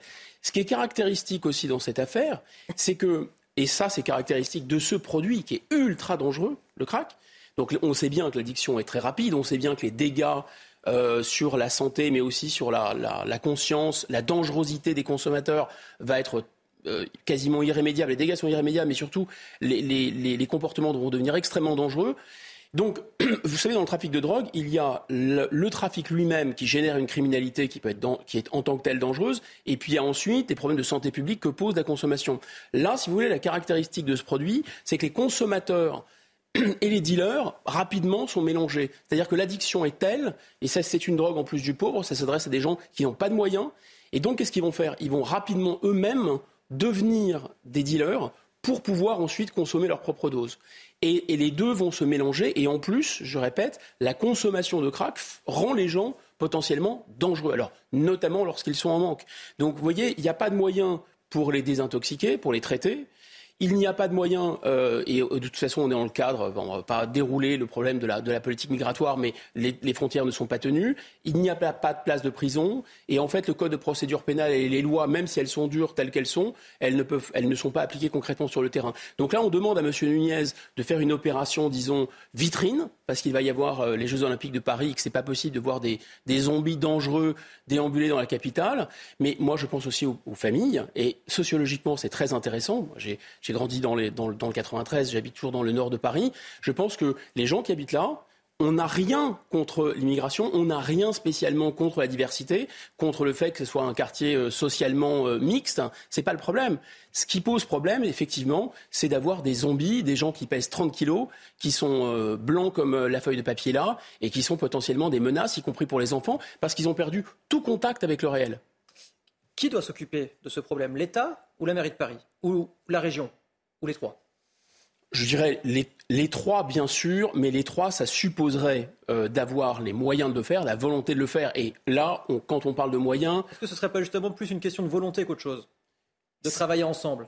Alors oui, parce que si vous voulez, là aussi, je pense qu'il y a une diversion géographique. Enfin, il n'y a pas une diversion géographique, il y a un déplacement géographique du problème. Allez, le problème est là, hop, on le fait disparaître ailleurs dans Paris, on ne le voit plus pendant un certain temps. Mais il y a aussi une diversion politique qui consiste pour les acteurs à se renvoyer la balle du crack, euh, le caillou de crack. Alors je te le passe, Madame Hidalgo, tiens, non, je passe à la région, à Madame Pécresse, tiens, Madame Pécresse le passe à Monsieur Nunez, Monsieur Nunez le passe à Monsieur Darmanin, Monsieur Darmanin, etc., etc. On n'en sort pas. Je pense qu'en fait, la question des moyens, c'est à la fois la question budgétaire c'est-à-dire que si la priorité euh, de la France, c'est euh, d'éviter que euh, les épargnants allemands perdent de l'argent avec l'endettement français, ce n'est pas la même chose que de remettre de l'ordre dans notre pays, ce qui coûte de l'argent.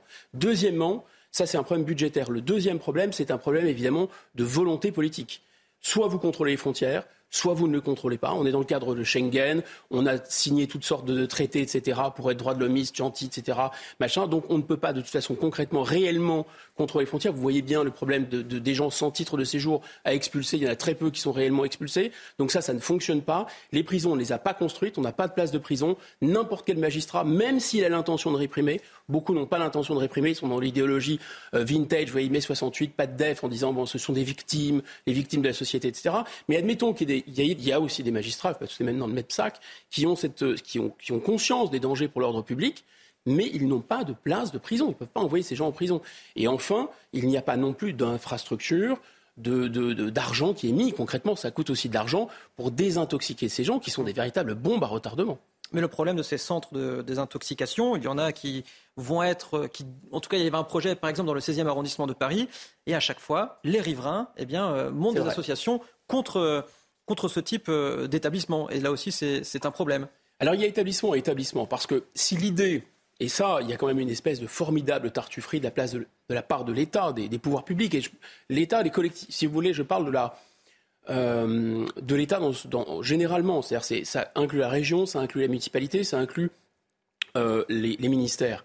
Lorsque vous dites c'est strictement interdit de consommer, c'est strictement interdit de dealer, mais que vous savez parfaitement que dans le cas du crack, les dealers sont aussi des consommateurs, et que vous installez des salles de repos ou des salles de shoot ou des salles pour que les gens puissent, euh, euh, disons, se, droguer sans hmm. trop gêner l'environnement, ça peut être ça peut se débattre, hein. ça peut être un moindre mal, ça peut être considéré comme quelque chose qui limite la casse. Mais voyez bien qu'on est dans une totale contradiction. La loi, c'est la loi. Donc soit c'est la loi, soit c'est interdit. Mais si c'est interdit, le même État qui interdit ne peut pas en même temps, c'est le cas de le dire, euh, installer euh, des salles de repos pour les craqueux. Toujours dans le même euh, contexte, la même actualité de trafic de drogue, Éric Dupont-Moretti, le garde des Sceaux, a fait le lien cette semaine entre les consommateurs de drogue, aussi petits soient-ils, et les, trafiquants. Euh, selon le, garde des Sceaux, le petit pétard le samedi soir alimente les trafics qui donc parfois euh, peuvent mener à des règlements de compte, comme on, a vu à Marseille en début de semaine, des règlements de compte qui ont fait trois morts. Qu'en est-il réellement alors? Et qu'en pensent les Français? On va se laver avec Mickaël de Santos. Le pétard du samedi soir, synonyme de règlement de compte, tous les Français n'en ont pas conscience. Souvent, il s'agit d'une question de génération. Fumer par exemple en soirée ou quoi, je pense pas que ça génère un, plus gros trafic. Il faut bien des pourvoyeurs hein, pour qu'il y ait des consommateurs. Et ça va pas vraiment créer de, très très gros trafic. Euh, les petites rivières finissent par faire des gros ruisseaux et des gros ruisseaux euh, pollués. Pourtant, la consommation d'un joint de cannabis, même une fois par semaine, enrichit bel et bien les dealers. Des trafics de drogue aux lourdes conséquences. Ça permet de faire vivre ces trafics qui aujourd'hui, on peut le voir notamment sur Marseille, euh, provoquent la mort de, dizaines de jeunes qui rentrent dans ces trafics. Les habitants de ces cités qui, eux, veulent vivre normalement, qui, eux, veulent aller travailler le matin, qui veulent se coucher pas trop tard le soir parce qu'ils, euh, à condition qu'il n'y ait pas de bruit en bas de leur cité. Mais ça, c'est devenu totalement impossible. Pour ce syndicat de police, la fin du pétard du samedi soir passe par la prévention auprès des plus jeunes dans les écoles et les collèges. La légalisation du cannabis, elle, est à exclure. Ça a été expérimenté dans pas mal de pays dans le monde et si c'était une solution miracle, je crois vraiment qu'on l'aurait déjà mise en place en France. Selon un rapport de 2021 de l'Observatoire français des drogues et des tendances addictives, environ un Français sur dix a consommé du cannabis au moins une fois dans l'année. Guillaume Bigot, le constat fait par Éric Dupont-Moretti est-il le bon euh, oui, oui, il a tout à fait raison de dire qu'il euh, y a quelque chose qui, est, qui paraît euh, non seulement anodin, mais même festif, et qui paraît voilà, être rentré quasiment dans les mœurs. Parce qu'il faut quand même rappeler que la consommation de cannabis en France, c'est un phénomène vraiment de masse. Il y a 47% des Français âgés de 18 à 64 ans qui déclarent avoir consommé une fois du cannabis au moins. Donc c'est déjà beaucoup. Un Français sur 10 dans l'année, c'est-à-dire quasiment 6 millions de personnes ont fumé un joint dans l'année. On est vraiment dans des phénomènes de consommation de masse. Et évidemment, si on est dans les consommateurs réguliers, c'est un peu moins. C'est 1,5 million euh, à peu près. Bon, tout ça fait quand même une économie parallèle, d'une part. Et d'autre part, c'est le problème des mœurs. Vous savez, c'est toujours le problème de la loi et les mœurs. La loi doit être synchronisée avec les mœurs. D'où les débats, d'ailleurs, sur la légalisation ou pas. Bon, tant que c'est interdit, il y a deux problèmes, comme je l'ai expliqué tout à l'heure, c'est-à-dire la consommation de stupéfiants, c'est un problème de santé publique pour ceux qui s'adonnent à cette consommation de stupéfiants. Euh, c'est un problème de santé publique qui peut donner des choses très graves, hein, comme on l'a vu dans l'affaire Palmade, c'était pas du cannabis, mais bon voilà. Euh, il y a des gens qui font des accidents de la route mortels et qui, sont sous cannabis. Il y a des jeunes très très jeunes avec le cerveau qui n'est pas complètement formé, qui sont addicts au cannabis, leur cerveau est vraiment euh, flingué à vie. Bon, ça, ça a des, des effets sanitaires, c'est un problème sanitaire, si vous voulez, dans l'ensemble. Mais il y a surtout avec ce trafic de cannabis il y a une criminalité, comme on l'a vu encore à Marseille, où il y a des gamins de 15-16 ans qui se font rafaler euh, au gros calibre militaire, enfin à la Kalachnikov, en mm. clair. Et il y a un climat terreur qui règne dans certains quartiers, il y a des quartiers qui sont mis en coupe réglée, et il y a euh, cette espèce de société parallèle avec un territoire, il n'y a pas un peuple, mais il y a quand même des mœurs qui sont bien différentes, dans un contexte de réislamisation, même si ce n'est pas la même chose. Donc un territoire, des mœurs un peu différentes, une espèce de haine de la société et une économie parallèle. Et c'est ça qui, finalement, est le, problème de fond. Alors oui, il y a bien un lien. Eric Dupont-Moretti a raison. Quand vous fumez de manière, euh, enfin quand les gens fument de manière euh, totalement festive, anodine, sans penser à mal, disons un, pétard, euh, en se disant oh il y a des pays dans lesquels c'est légal, c'est vrai, aux Pays-Bas c'est légal, en Espagne c'est légal, ils ne se rendent pas compte qu'ils alimentent un trafic qui est extrêmement criminogène et qui est très très problématique où il y a des morts à la clé, où il y a des gens qui vivent dans la terreur, etc. Ça, c'est vrai. Ils ne font pas la connexion. Mais, les bras m'en tombent quand même quand j'entends ça. Pourquoi? Parce que M. Dupont-Moretti, il appartient à un gouvernement, à une majorité, à un président de la République qui a été élu depuis 2017. En 2019, que s'est-il passé? En 2019, il y a eu euh, euh, une réforme du Code de la santé publique qui a permis, en fait, que l'usage illicite de stupéfiants n'a pas été vraiment dépénalisé, mais il a été décriminalisé. Si vous êtes pris sur le vif en train de consommer des stupéfiants ou avec une petite dose de stupéfiants pour votre consommation personnelle, si vous êtes passible d'une amende de 200 euros forfaitaire. Donc, si vous voulez, c'est pas possible de d'un côté dire oui, bah, et inscription au casier judiciaire. Alors oui, inscription au casier judiciaire, bien sûr. Donc derrière, quel est le problème? Et pourquoi M. Dupont-Moretti finalement souligne qu'il faudrait plutôt s'intéresser aux consommateurs qu'aux dealers Là encore, il a raison mais il se réveille un peu tard. Parce que jusqu'à présent, ce qu'on nous a expliqué, et ce que M. Darmanin met en scène constamment, et M. Dupont-Moretti est d'accord, oui, vous allez voir ce qu'on va voir, c'est la politique que j'appellerais du coup de pied dans le nid de frelon. C'est-à-dire, on va faire tomber des réseaux. Mais je répète, le trafic de stupéfiants est un problème en raison de la criminalité qu'engendre la vente. Quand vous faites tomber un réseau, qu'est-ce qui se passe? Immédiatement des règlements de compte. Parce que vous pensez que les dealers qui n'ont pas peur Je de se prendre une pas balle dans la tête, fiches ça, de 30. Si vous, vous rentrez dans le trafic de stupéfiants, c'est un sport à très très très haut risque. hein. Hmm. Euh, donc vous, vous êtes déjà menacé par la Kalachnikov du, du réseau voisin. Vous pensez qu'ils ont peur des juges? Vous pensez qu'ils ont peur de faire des stages de citoyenneté? Vous pensez qu'ils ont peur de prendre six mois avec sursis? C'est une énorme plaisanterie. Donc eux n'ont absolument pas peur ni des amendes parce qu'ils gagnent des centaines de milliers d'euros par jour, ni ils n'ont peur de la justice.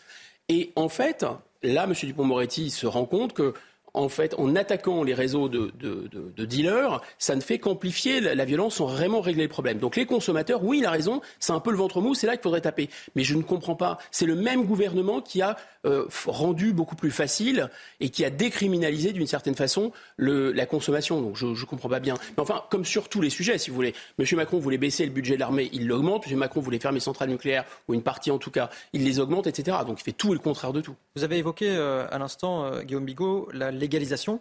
Est-ce que c'est une solution De certaines drogues, hein, évidemment? Alors, le problème de la légalisation, c'est tout de suite ça. C'est tout de suite de certaines drogues d'abord. Parce qu'ensuite, euh, on peut se dire que les trafiquants vont se reporter vers des drogues beaucoup plus dures et vont se lancer dans, dans, dans de la consommation beaucoup plus dure. C'est très très compliqué, euh, c'est un problème extrêmement compliqué. En fait, il y a deux choses qui sont tout à fait vraies. C'est que et, et c'est pas très encourageant, ça ne nous donne pas de solution. C'est que d'une part, la guerre à la drogue, comme on l'a vu aux États-Unis, avec des moyens qui sont colossaux, qui ne sont pas les nôtres, soyons clairs, euh, on a des moyens importants. Là, il y a une militarisation euh, de la lutte contre le trafic de stupéfiants. Et croyez-moi, les relations entre les États-Unis et les pays d'Amérique centrale, ou les relations et la Colombie, c'est quasiment des relations entre euh, une métropole et des colonies. Il ne faut pas se leurrer. Parce que la- les États-Unis, la CIA fait la pluie le beau temps depuis euh, des décennies, depuis 1823. Doctrine de Monroe, les États-Unis ont affirmé que ce qui se passe sur le continent américain nord et sud, ça se passe chez eux. Et vraiment, ils y vont pas avec, le petit- avec le dos de la cuillère. Donc ils vont en hélicoptère, ils envoient des forces spéciales, etc. C'est pas du tout le genre de relation que nous avons, nous, avec euh, nos, anciennes colonies du Maghreb, le, le Maroc notamment, dans lequel il y a beaucoup de, de trafic, où le trafic passe finalement par des pays du Maghreb. Donc on ne peut pas intervenir comme ça, on n'a pas les mêmes moyens. Or cette guerre à la drogue lancée par les États-Unis, c'est soldé par quoi? Un échec. Ça ne marche absolument pas. Même la répression pénale la plus dure, beaucoup plus dure que chez nous, ça ne fonctionne pas vraiment. Donc je veux bien qu'on fasse ça, mais il faut aussi regarder ce qui se passe à l'étranger. D'un autre côté, la légalisation, je ne veux pas être un, oiseau de mauvais augure ou dire qu'il n'y a pas de solution, mais la légalisation, elle a aussi été pratiquée, notamment aux Pays-Bas. Mais qu'est-ce que vous voyez? Effectivement, un déport ou un report sur des produits beaucoup plus violents, comme la cocaïne par exemple, qui explose. Et puis, ça n'a pas fait, ça n'a pas endigué, si vous voulez, la montée de la violence non plus, euh, ce trafic de stupéfiants. De- Enfin, la- légalisation, excusez-moi, du cannabis, puisqu'on pourrait considérer que le cannabis, c'est le, c'est le noyau dur, le noyau central, c'est 80% hein, de la consommation de drogue en France. Mais en fait, ça n'élimine pas, quand vous légalisez, ça n'élimine pas non plus la violence. Donc c'est un problème très complexe. Je pense que ce serait vraiment à traiter, ce ne serait pas très vendeur sur le plan politique. Mais en fait, au fond, ça pose un problème de civilisation. Parce que, je, je vais peut-être vous surprendre, mais il n'y a aucune société humaine sans drogue. Je m'explique. C'est-à-dire que la drogue, qu'est-ce que c'est? C'est à la fois un désinhibant et c'est un désinhibant normalement qui est socialement codé, qu'on partage ensemble. En, en Occident, la tradition, c'est de partager de l'alcool ensemble. C'est un désinhibant. Vous voyez bien que partager de l'alcool de manière festive, c'est pas l'alcoolisme. En- au Maghreb, dans des cultures dans lesquelles le cannabis est bien inséré, vous avez une consommation, euh, de, de- une consommation de ce produit socialement encadrée, si vous voulez, de manière festive, un peu comme l'alcool. La coca, pas la cocaïne de synthèse, vraiment un produit horrible, mais la coca traditionnelle, euh, pareil en Amérique du Sud, vous avez le cat au Yémen, enfin bref, vous pouvez aller partout sur Terre, vous ne trouverez pas de société qui n'ait pas de désinhibant consommé de manière socialement intégrée. Le problème de la drogue, c'est que là, ça révèle un malaise, c'est-à-dire que les gens la consomment seuls, ils la consomment un peu comme l'alcoolisme, c'est un peu comme l'alcoolisme, donc ils se droguent tout seuls, ils se droguent parce qu'ils ne sont pas bien, et ça révèle, ça dit quelque chose d'un malaise de la société. Je pense que la société, elle ne, elle ne donne plus de moyens euh, aux uns et aux autres de se retrouver, de sortir parfois un peu de sa, je dirais, de, se désinhiber ensemble.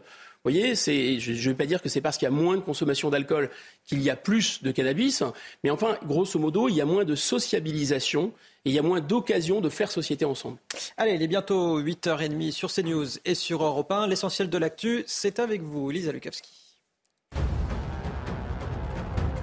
Début du week-end pascal ce samedi, bison futé voie rouge hein, dans le sens des départs sur le nord-ouest de la France ainsi que la Normandie. Sévère euh, en revanche dans tout, euh, le week-end hein, dans le sens des retours, excepté lundi, euh, jour férié où la circulation euh, sera rouge et donc jugée très difficile à nouveau euh, dans le nord-ouest de la France. L'armée chinoise a lancé ce matin trois jours d'exercices militaires dans le détroit de Taïwan sur fond de tensions avec l'île après une visite aux États-Unis de sa présidente Tsai Ing-wen. Des exercices à tir réel qui se tiendront lundi dans le détroit de Taïwan. Taipei a estimé que ces manœuvres menacent la stabilité et la sécurité dans la région Asie-Pacifique. La Chine voit avec mécontentement le rapprochement à l'œuvre ces dernières années entre les autorités taïwanaises et les États-Unis. Et puis le chemin de croix euh, a débuté à Rome hier sans le pape François qui a été hospitalisé hein, la semaine dernière pour une bronchite.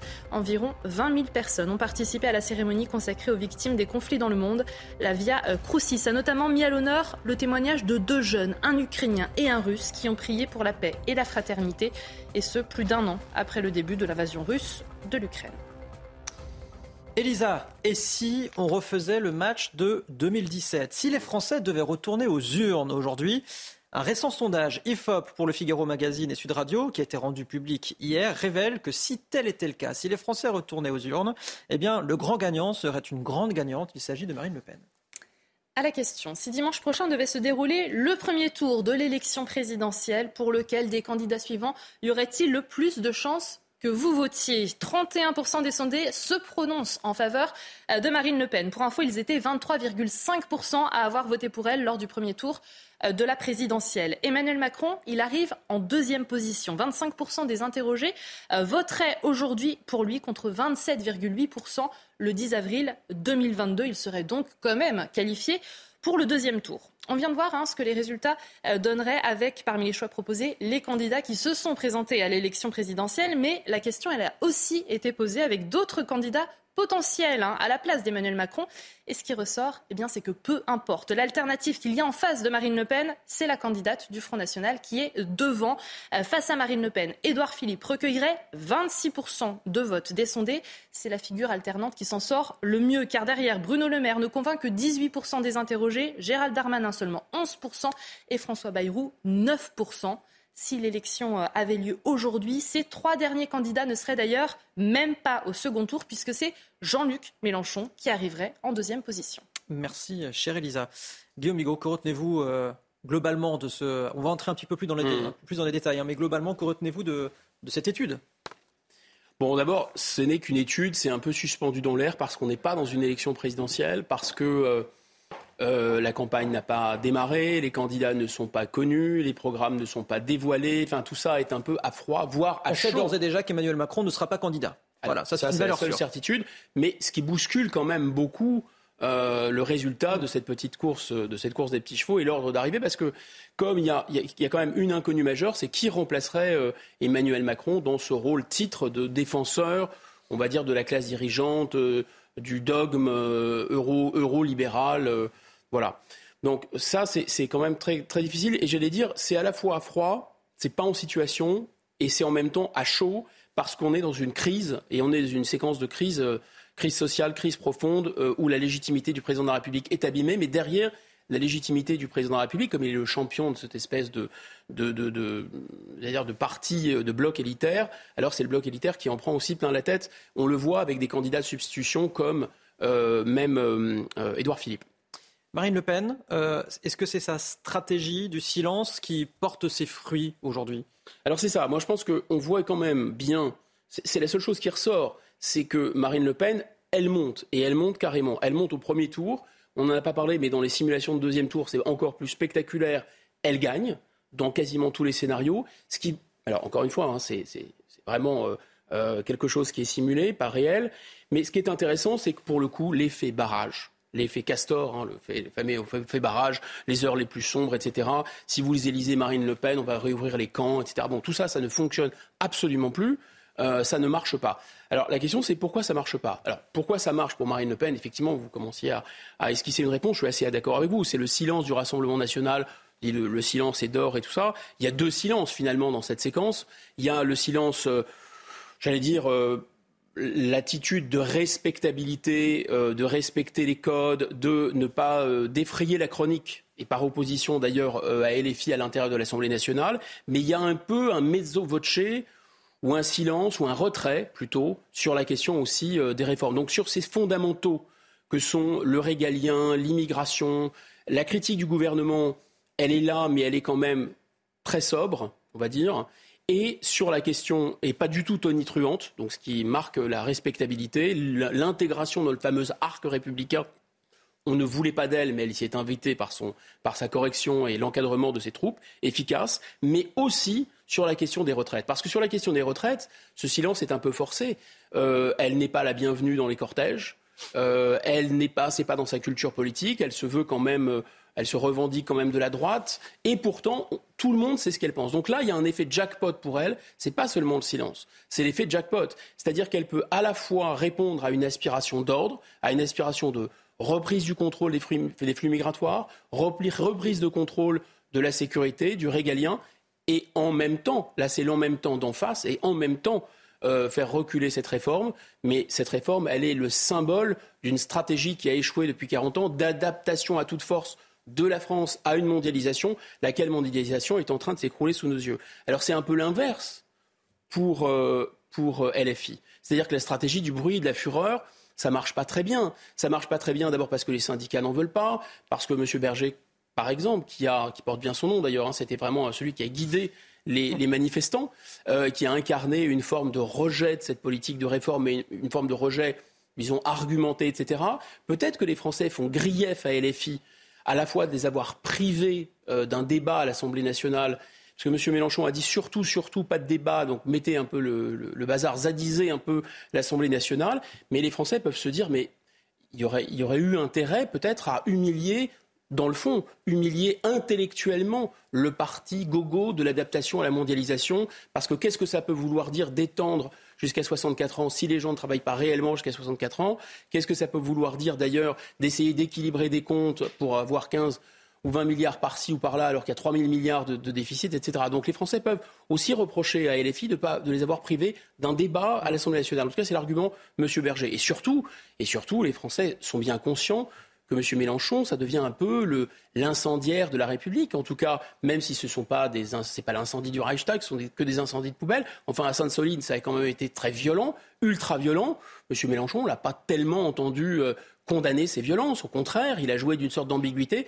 Donc, il s'est mis tout seul hors jeu. Et là, l'argument de, de Gérald Darmanin a vraiment porté d'une certaine façon, le mauvais objet de la République, comme diraient euh, les, psys, le, diable de la République, celui qui est le pénisé et diabolisé, eh bien, c'est Jean-Luc Mélenchon aujourd'hui. Donc, par un effet de bascule, le barrage, il se fait autour de M. Mélenchon. C'est ce qu'on a vu aussi dans la législative partielle. La République se mobilise pour empêcher euh, l'incendiaire Mélenchon de, faire, de mettre à bas les institutions de la Ve République celui qui s'en sort le, moins mal, oui. j'allais dire, c'est Édouard Philippe. En tout cas, c'est vrai. parmi les représentants euh, de, la majorité. Comment ça se fait?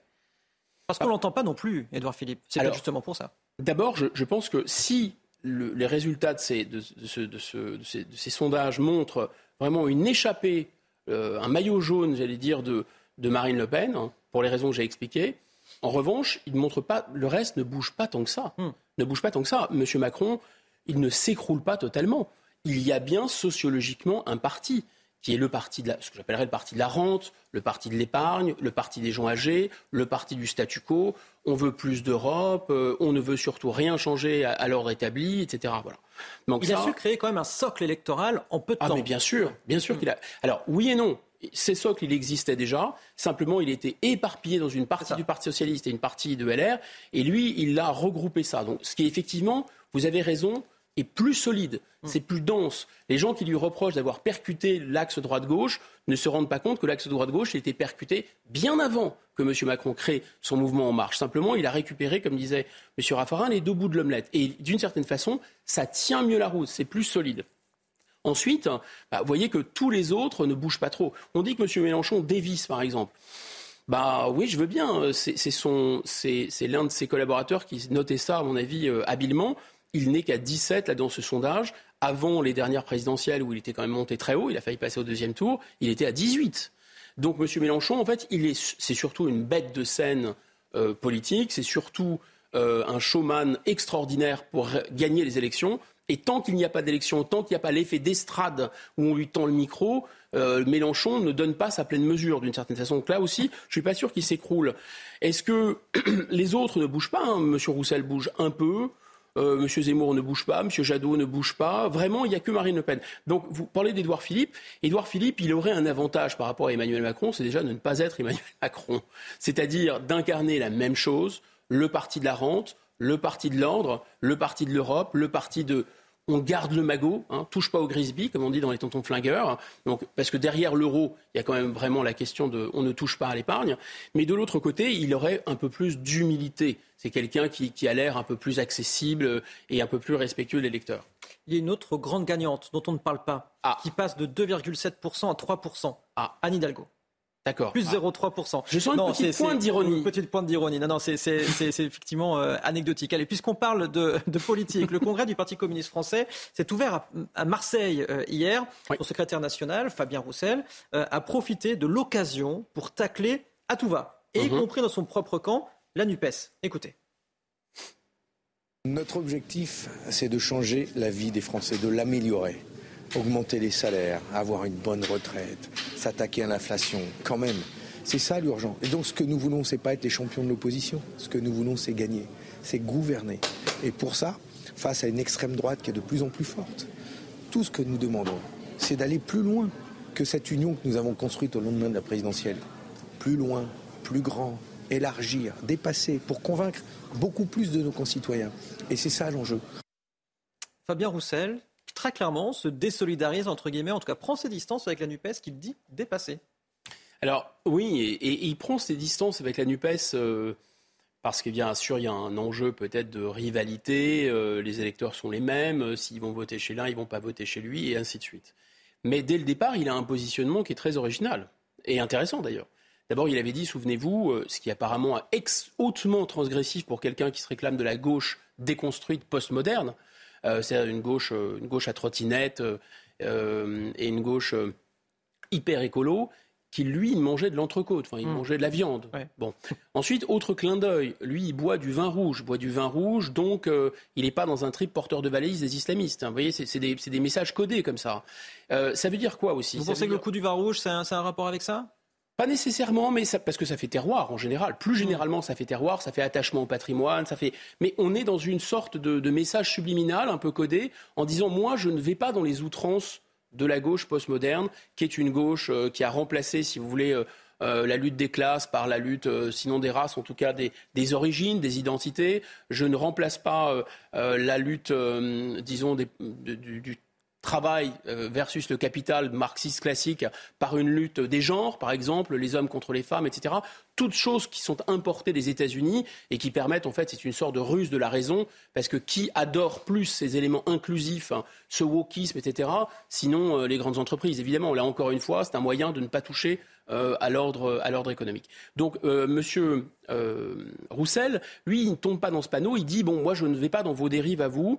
Je ne vais pas non plus dans la violence. Il n'a pas été il n'a pas non plus, il faut, dire la vérité, il n'a pas soutenu explicitement les forces de l'ordre, mais il n'a pas entretenu cette espèce d'ambiguïté qui était à la fois celle de LFI, mais aussi à la fois celle de, de, ELV, qu'on a vu présent à Sainte-Soline et qu'on a mmh. vu dans les cortèges au moment où c'était le, plus dur.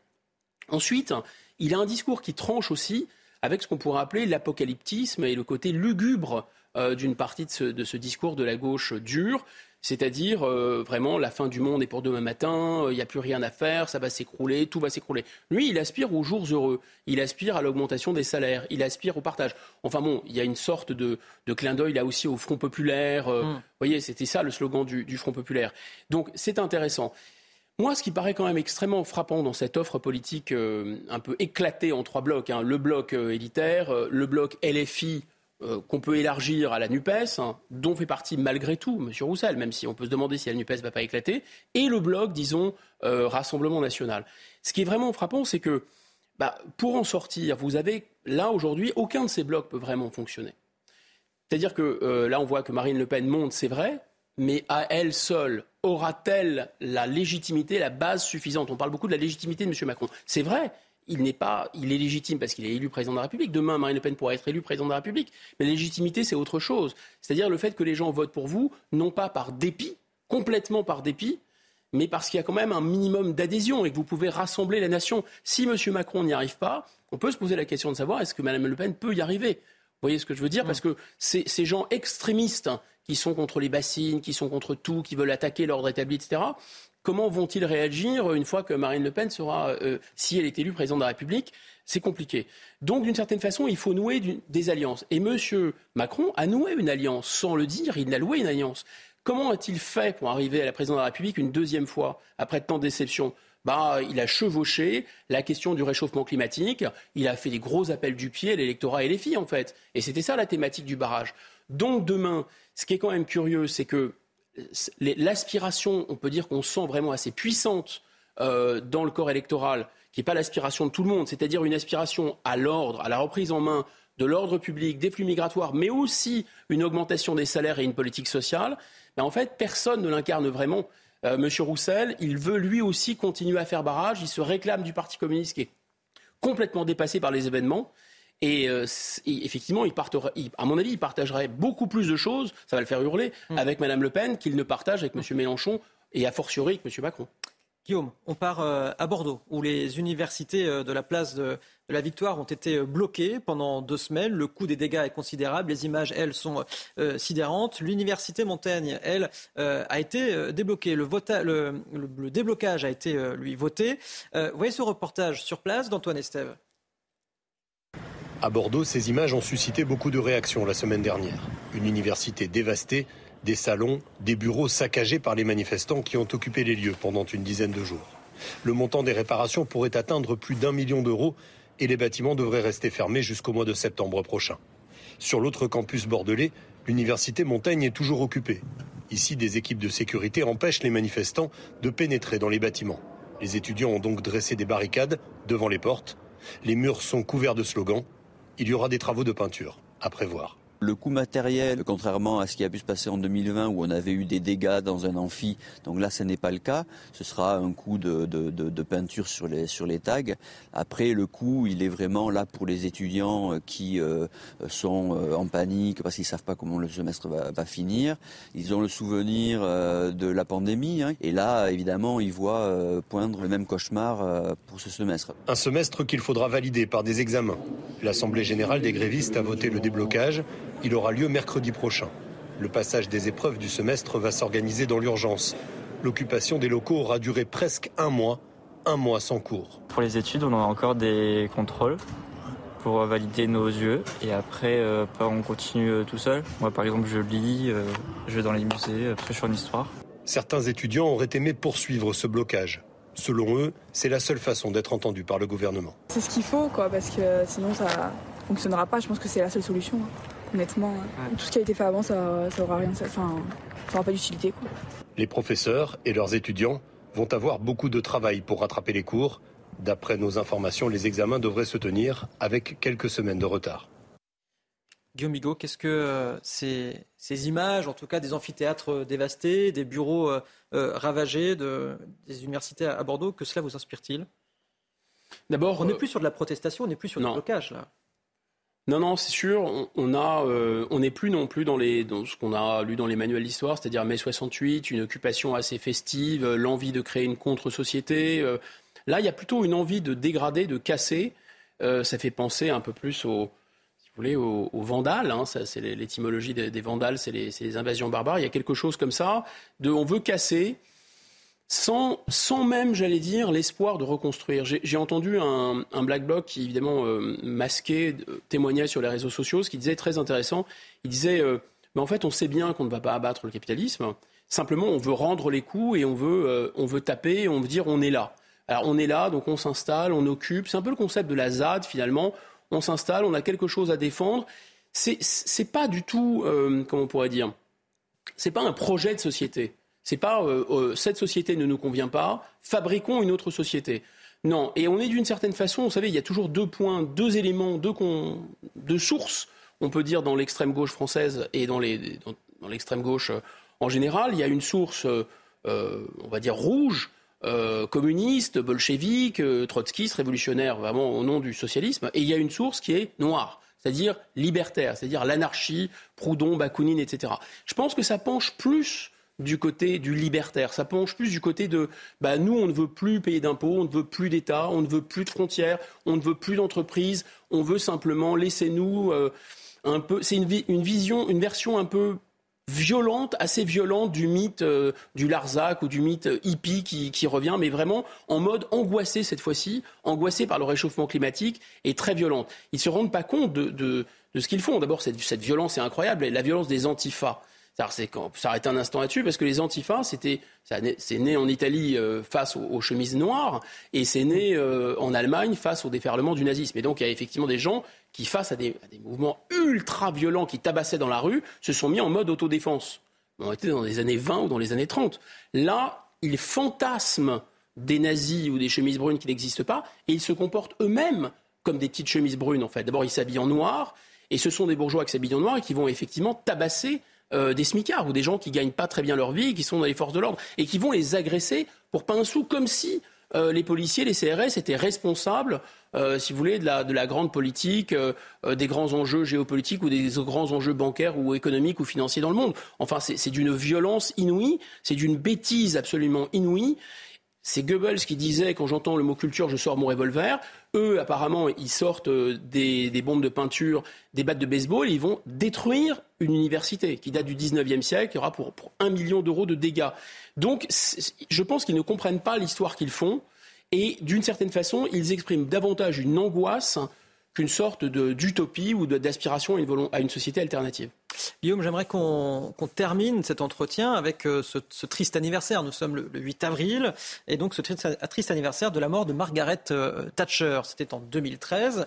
La Dame de Fer, comme on l'appelle, est entrée euh, dans l'histoire, entre autres, mais comme étant celle qui s'est opposée au pouvoir de blocage des syndicats outre-Manche. Euh, on dit souvent de ne pas comparer l'incomparable, mais euh, peut-on aujourd'hui euh, comparer, alors j'allais pas dire la situation à l'époque à la situation actuelle, mais du moins le pouvoir des, des, syndicats de bloquer le pays, de bloquer les réformes? Oui, c'est intéressant parce que Madame Thatcher, elle avait deux expressions fétiches. Enfin, D'abord, c'était une, grande, une très grande politique, quelqu'un d'une très grande habileté, un destin absolument incroyable. Mais on sait bien que son grand truc, ça a été la privatisation, de casser l'intervention euh, de l'État dans l'économie, de briser effectivement les syndicats pour faire rentrer le Royaume-Uni, disait-elle, dans ce qu'on n'appelait pas encore la globalisation, mais enfin dans le jeu du marché pour rendre la, Grande-Bretagne plus, euh, plus, compétitive. Le résultat, qu'est-ce que c'est? Bah, C'est que l'industrie britannique a été soufflée. Elle, elle s'est évaporée. C'est comme si on avait mis euh, euh, une, bombe à, une bombe à neutrons sur euh, toute la, toute la partie, disons, industrielle de l'économie britannique. Le, la, richesse relative de la Grande-Bretagne ne s'est pas du tout améliorée. Donc ça, c'est quand même très intéressant, c'est que ce programme-là, c'est-à-dire le programme porté par Mme Thatcher d'adaptation à euh, une économie mondiale qui, va, qui sera dans ces années-là, avec Reagan et avec d'autres, dérégulée et qui va nous amener à la mondialisation dans laquelle on vit aujourd'hui. Ce programme-là, c'est finalement ce que les élites françaises appellent les réformes, dont la réforme des retraites est le symbole. Ce n'est pas que la réforme des retraites, mais la réforme des retraites, c'est la réforme. Et la réforme, qu'est-ce que c'est? C'est finalement adapter une France qui résiste, qui, fait, euh, les, qui font les Gaulois réfractaires, qui garde un modèle social très fort, face à un modèle qui n'est plus celui euh, d'une compétition dure. M. Schroeder en Allemagne a adapté l'Allemagne. Mmh. M. Blair a parfait finalement ce qu'avait commencé Mme Thatcher. Euh, Clinton euh, a, adapté les États-Unis, etc. Et finalement, qu'est-ce qu'on voit? Ben, c'est un clin d'œil euh, que nous fait l'histoire parce que cette mondialisation à laquelle maintenant les, les élites françaises veulent à toute force nous adapter, elle est en train de, s'effondrer sous nos yeux. Elle est en train de s'effondrer sous nos yeux à la fois euh, dans le cadre de la guerre en Ukraine avec le bras de fer entre la Chine et les États-Unis sur le dollar, sur, euh, disons, le, caractère très bon marché euh, de la mondialisation avec une énergie pas chère, des plateformes logistiques dans le monde entier, le fait qu'on ne produise plus rien et qu'on importe quasiment tout dans des pays à bas coût de main-d'œuvre, ça, ça s'écroule. Et au moment où ça s'écroule, qu'est-ce que la, classe dirigeante française propose? De faire du Thatcher. Donc effectivement, c'est très, très vintage. Guillaume, merci à vous. Restez bien avec nous sur CNews. La matinale week-end continue. Et sur Europe 1, c'est l'heure de retrouver Léna Monnier et Frédéric Tadei. C'est arrivé cette semaine. Excellent week-end à tous sur CNews et sur Europe 1.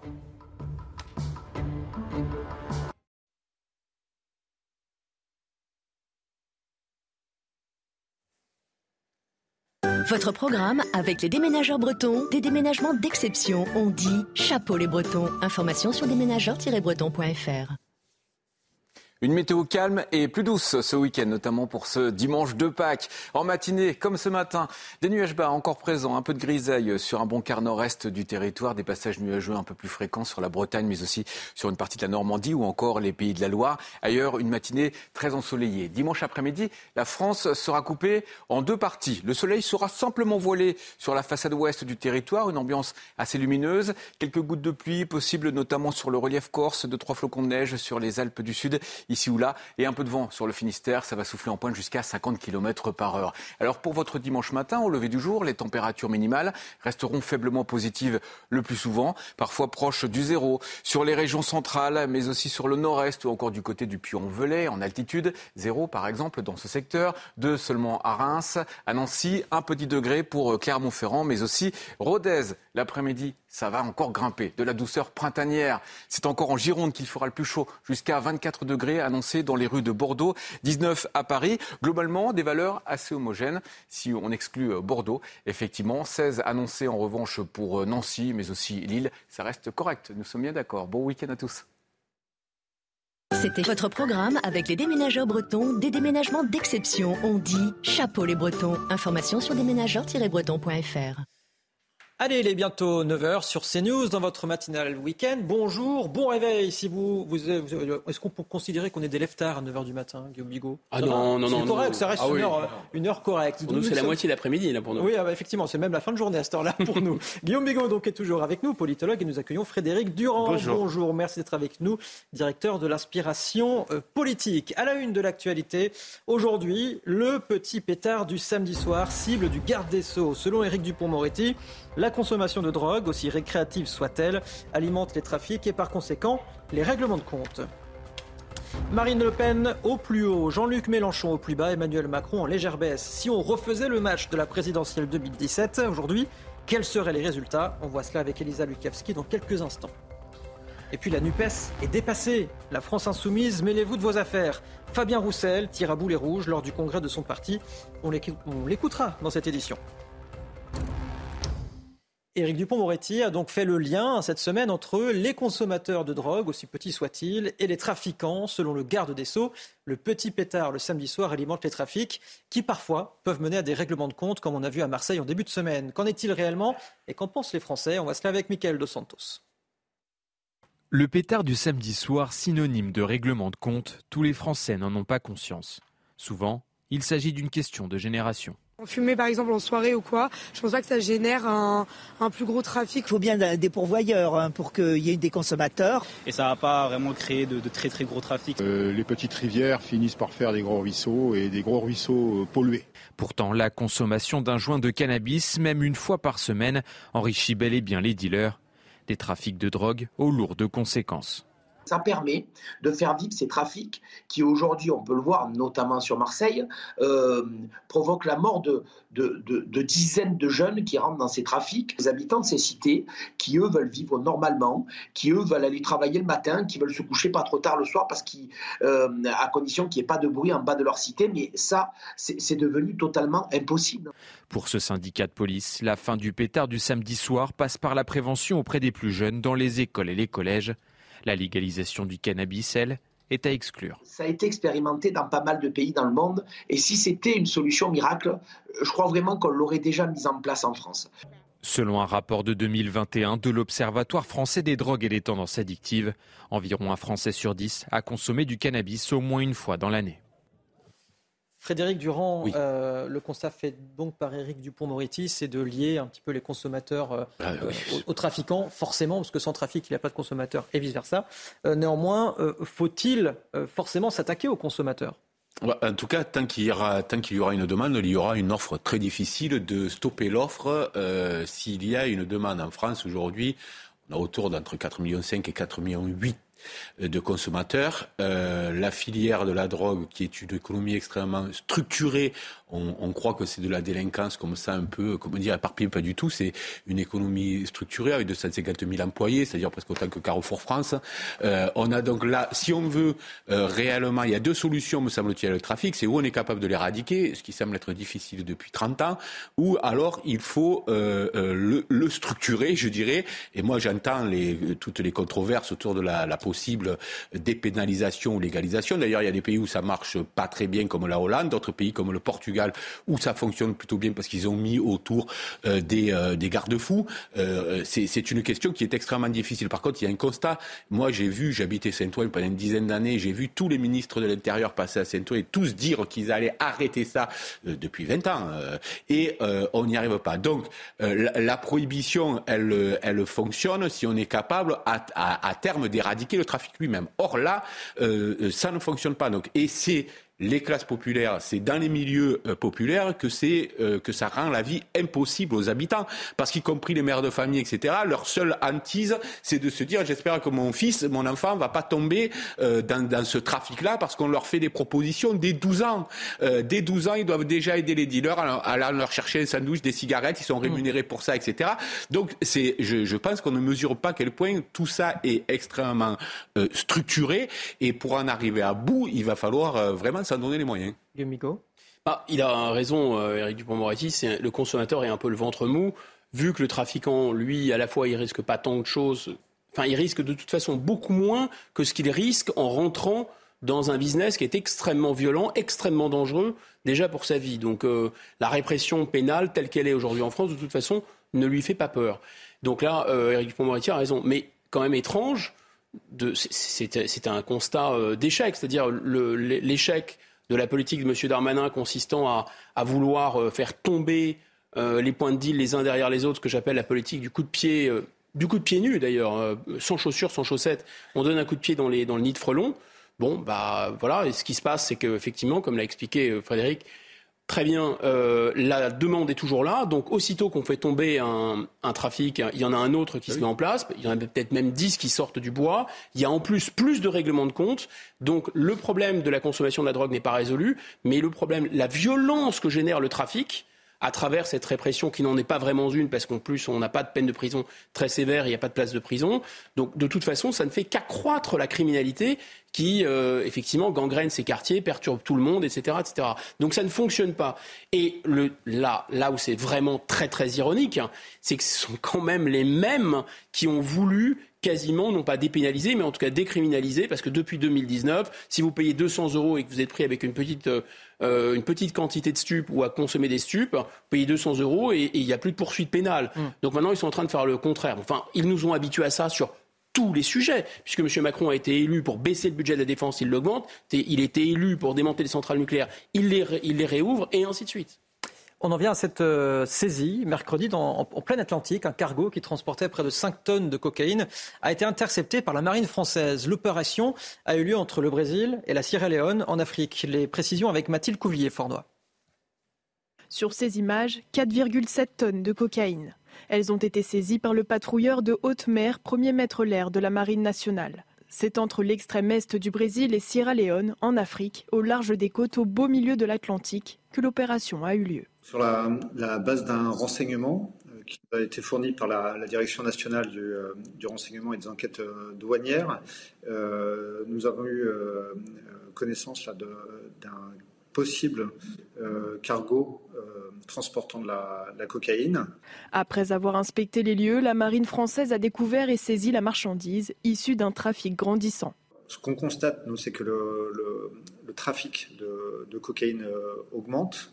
Euh, donc nous, on, a aussi euh, plus de prises cocaïne, mais également d'autres produits stupéfiants. Selon le capitaine de frégate, 80% de la cocaïne circulant en Europe serait transportée par porte-conteneurs.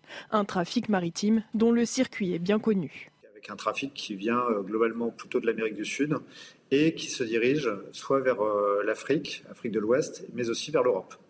Si cette saisie est d'envergure, elle n'est pourtant pas un record. En mars 2021, la préfecture maritime de l'Atlantique avait saisi plus de 6 tonnes de cocaïne sur un navire.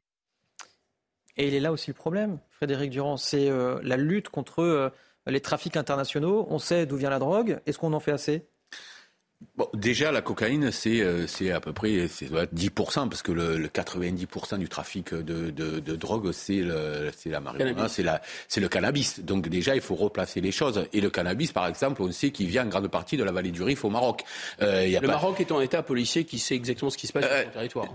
Donc, donc, si vous voulez, euh, on, on, on, connaît tout ça. Le, le problème encore, c'est, je pense, c'est la question de la consommation. C'est-à-dire que il est quasiment irrésistible d'empêcher, lorsqu'il y a un marché, qu'il y ait en face, lorsqu'il y a une demande, qu'il y ait en face une offre.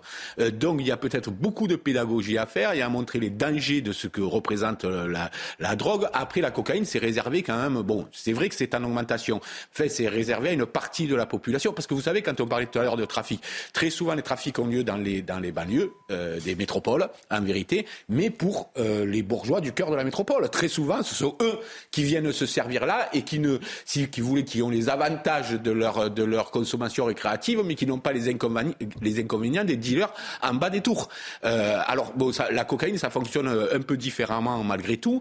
Euh, sans doute faut-il être en capacité de discuter avec les pays exportateurs, parce que euh, certains savent très bien que ça fait partie de leur économie, et il, faut, si on veut éradiquer ça, remplacer cette économie, c'est-à-dire cette richesse, parce qu'on parle de milliards d'euros, là, on parle pas cette richesse qui parfois fait la richesse d'un pays, par d'autres types de un autre type de croissance que la croissance par la drogue.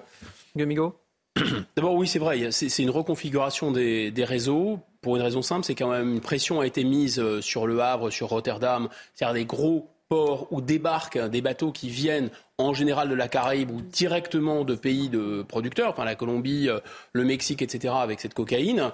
Et donc, ça traversait directement l'Atlantique. Là, on a renforcé les contrôles. Donc, qu'est-ce que font les trafiquants? Ils s'adaptent. Et comment ils s'adaptent? Ben, Ils reconstituent quasiment, hein, avec un circuit un peu à l'envers, les fameuses routes euh, triangulaires, euh, le commerce triangulaire de, de euh, du, du, du, siècle. C'est-à-dire qu'en fait, ils partent euh, avec une cargaison de l'Amérique du Sud. Ils arrivent en Afrique. En Afrique, c'est pris en charge par des réseaux qui sont généralement des réseaux djihadistes ou affiliés aux djihadistes. Et ça remonte vers l'Afrique du Nord ou parfois la Libye. Et ça retraverse ensuite la Méditerranée. Et ça arrive à Naples, ça arrive à Marseille, ça arrive dans le sud de l'Europe. Et comme ça, le, produit est dispatché. Donc vous voyez, ils s'adaptent en permanence. Ça, c'est intéressant. Deuxièmement, vous n'avez pas des saisies de ce type sans information c'est évidemment du renseignement. Et là, apparemment, c'est le renseignement, c'est le, le, service de renseignement des douanes françaises, hein, appuyé euh, par le, renseignement euh, marocain. Donc euh, le Maroc ayant aucun intérêt à, à, limiter ce trafic de cocaïne, bien au contraire, ils ont très envie, j'imagine, de le faire tomber. Et de plus, on a des moyens prépositionnés, des moyens militaires prépositionnés au Sénégal, ce qui nous permet quand même d'intervenir assez rapidement. Et la marine française est très efficace. Mais ça a l'air énorme, et c'est énorme. Il faut féliciter ces, marins et la douane et les services marocains, etc.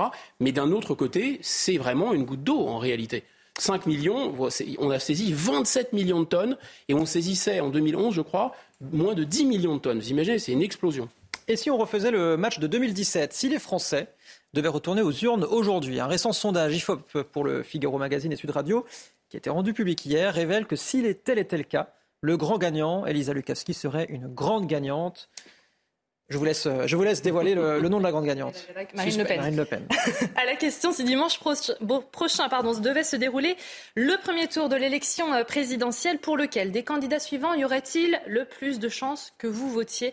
Eh bien, 31% des sondés se prononcent en faveur de Marine Le Pen. Pour info, ils étaient 23,5% à avoir voté pour elle lors du premier tour euh, de la présidentielle. Emmanuel Macron, il arrive en deuxième position. 25% des interrogés voteraient aujourd'hui pour lui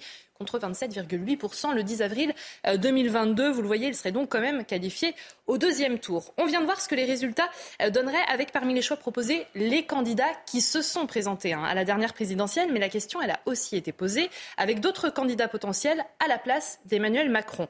Regardons, et ce qui ressort de cela, c'est que peu importe, eh bien l'alternative en face de Marine Le Pen, c'est la candidate du Front National qui serait devant.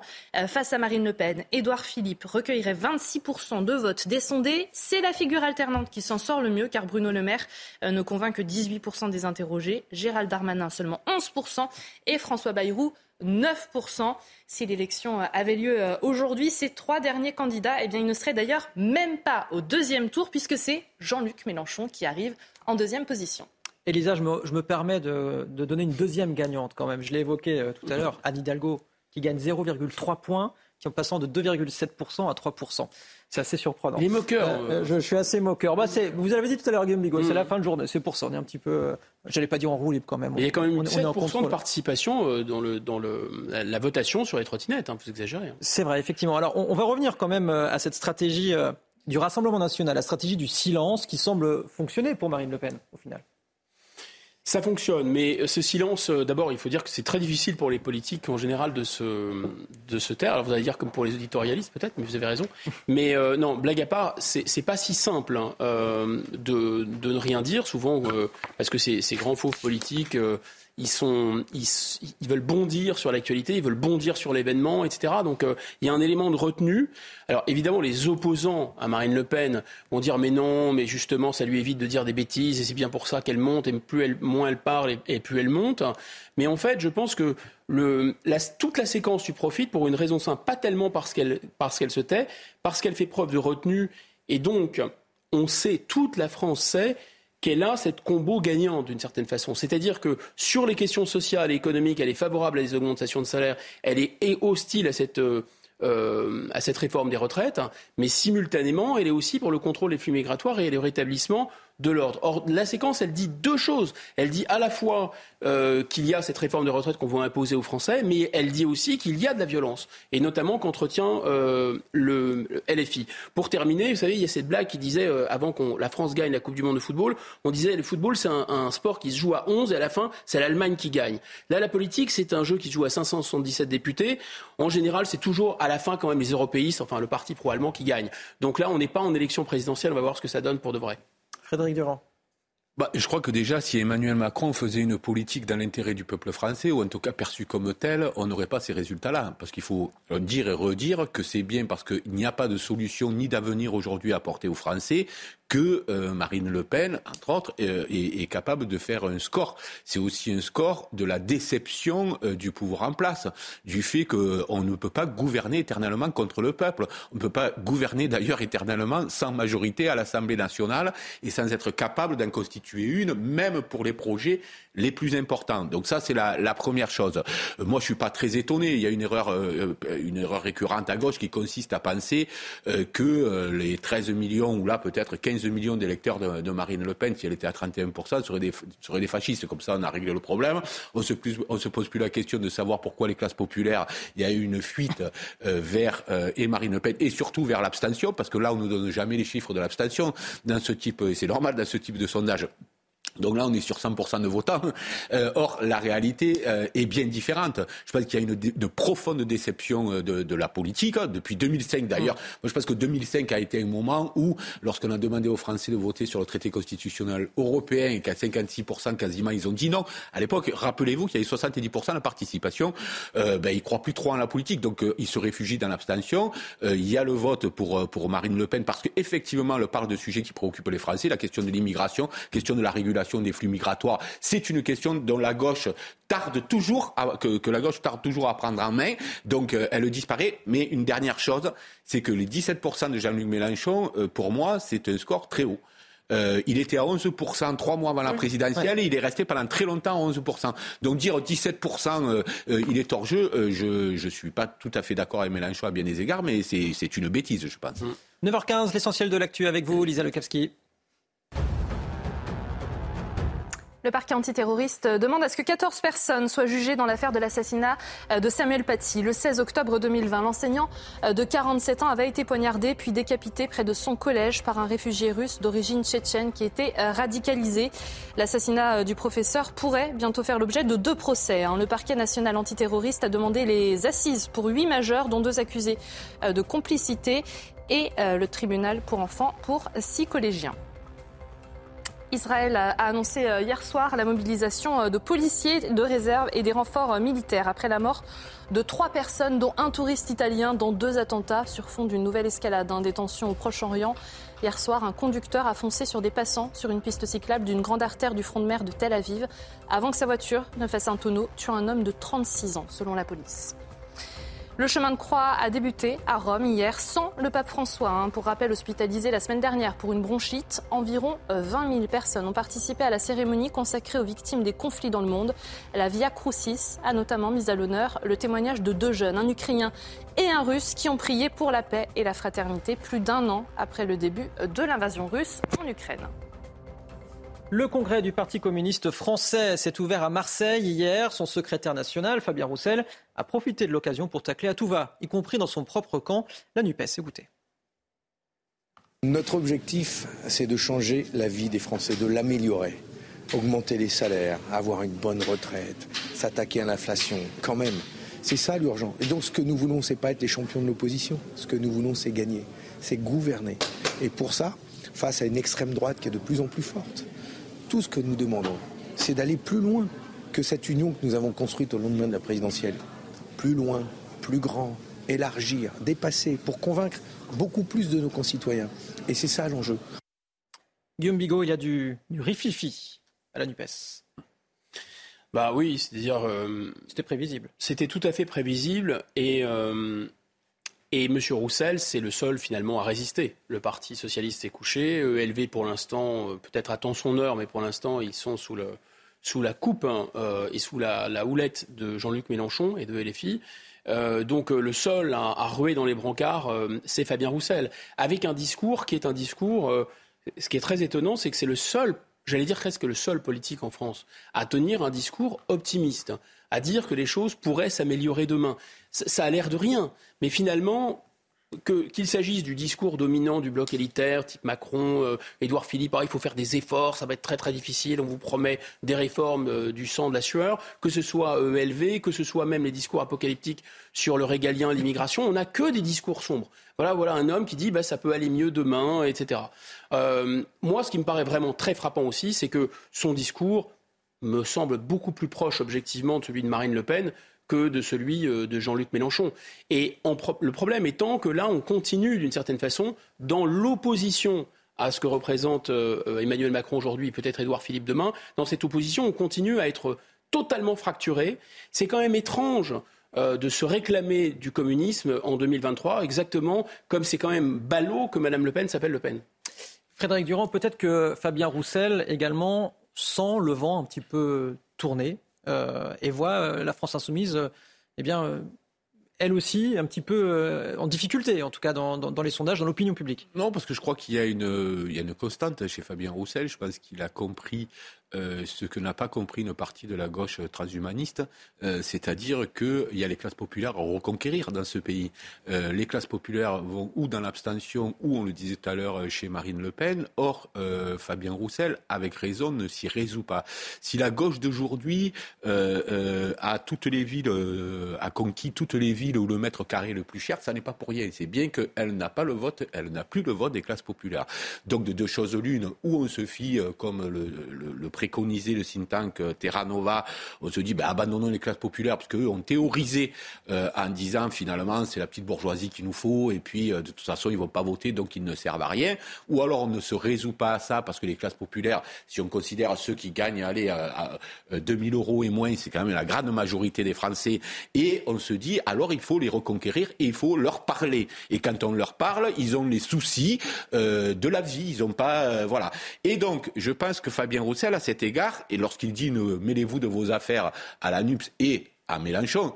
Mélenchon n'a pas été tendre. Il a eu un profond mépris pendant des années pour les communistes, il mm. faut le savoir. Il a voulu les utiliser, euh, etc., etc. Et puis il n'accepte pas, de toute façon, qu'une tête dépasse. Alors oui, l'attitude de Fabien Roussel n'est pas celle d'Olivier Faure. Euh, euh, et moi, je pense qu'il a raison, d'abord de redonner fierté aux communistes, aux militants communistes. Il a raison de le faire. Et puis sur le fond, je pense que ce constat est plus pertinent que celui de, de Jean-Luc Mélenchon. Alors justement, Fabien Roussel, il, a dit euh, mêlez-vous de vos affaires à la France insoumise. Mm. Euh, il, fait euh, état, en fait, il répond à la lettre de Manuel Bompard envoyée aux, communistes, en fait, qui leur demande en quelque sorte de clarifier leur, leur position. Harold Iman, la fin de la visite d'Emmanuel Macron en Chine, c'était hier. Trois jours de visite d'État sur place. Le président français et son homologue Xi Jinping ont publié une déclaration commune assez courte n'est-ce pas? Je ne l'ai pas trouvé si courte avec 51 points.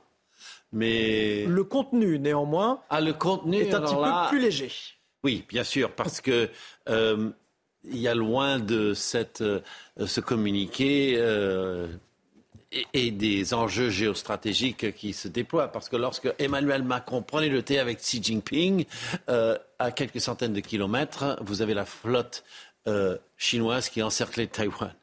Donc, c'est bien que Emmanuel Macron et Ursula von der Leyen aient réussi à faire dire à Xi Jinping oui, je vais prendre le téléphone et téléphoner à Volodymyr Zelensky pour avancer euh, mon plan de paix, euh, mais en temps et en heure. Hein, c'est moi qui décidera, dit-il. Donc ça, c'est pas mal, mais sans plus. Cependant, on a vendu des contrats peut-être un peu moins que d'habitude, surtout euh, des, hélicoptères Airbus, et on a signé des coopérations euh, culturelles multiples, mais c'est un tout petit peu euh, court. Donc Xi Jinping n'a pas été infléchi, on n'a pas fait une révolution commerciale. Merci cher Harold. Messieurs, vous restez bien autour de la table, vous restez bien devant votre matinale week-end. On revient tout de suite sur CNews.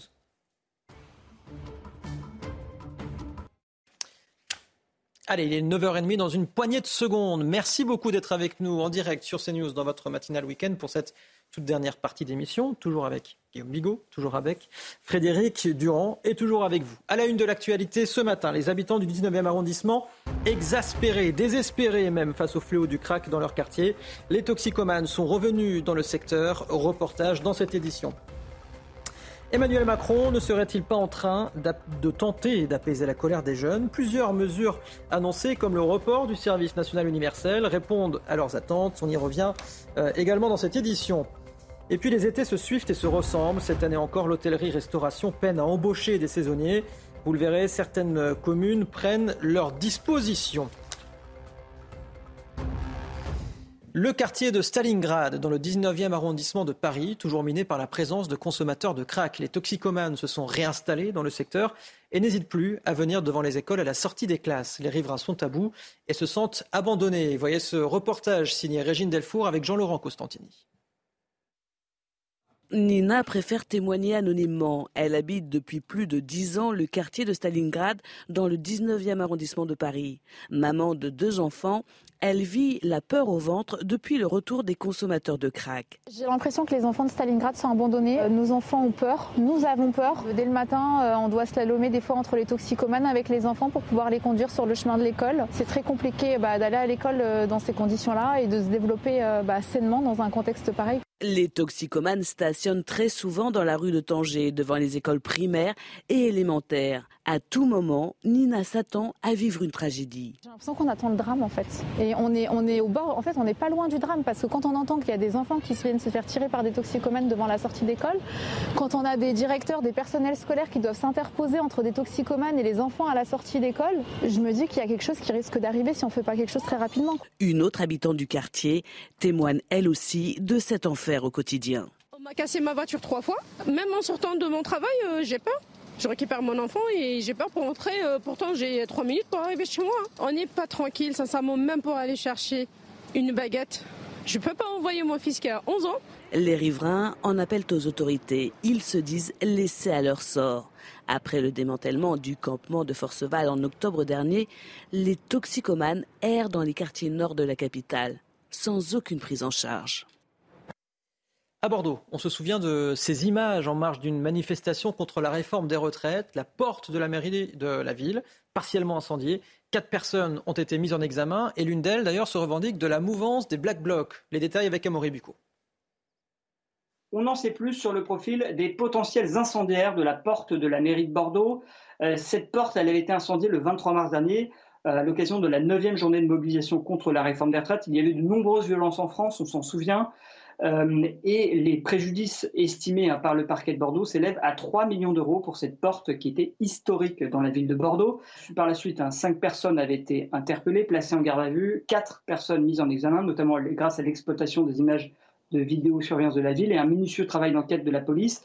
Et ce que l'on sait donc à présent, eh c'est que l'un de, ces personnes mises en examen, suspecté d'avoir fait cet incendie, eh bien, a avoué avoir suivi un groupe de jeunes jusqu'à cette porte et se revendique de la mouvance Black Blocs. Et ça a son importance parce que après la journée du 23 mars et la manifestation interdite de Sainte-Soline, eh bien, euh, le ministre de l'Intérieur, Gérald Darmanin, s'en était pris à l'ultra-gauche comme, comme vecteur d'un grand nombre de violences.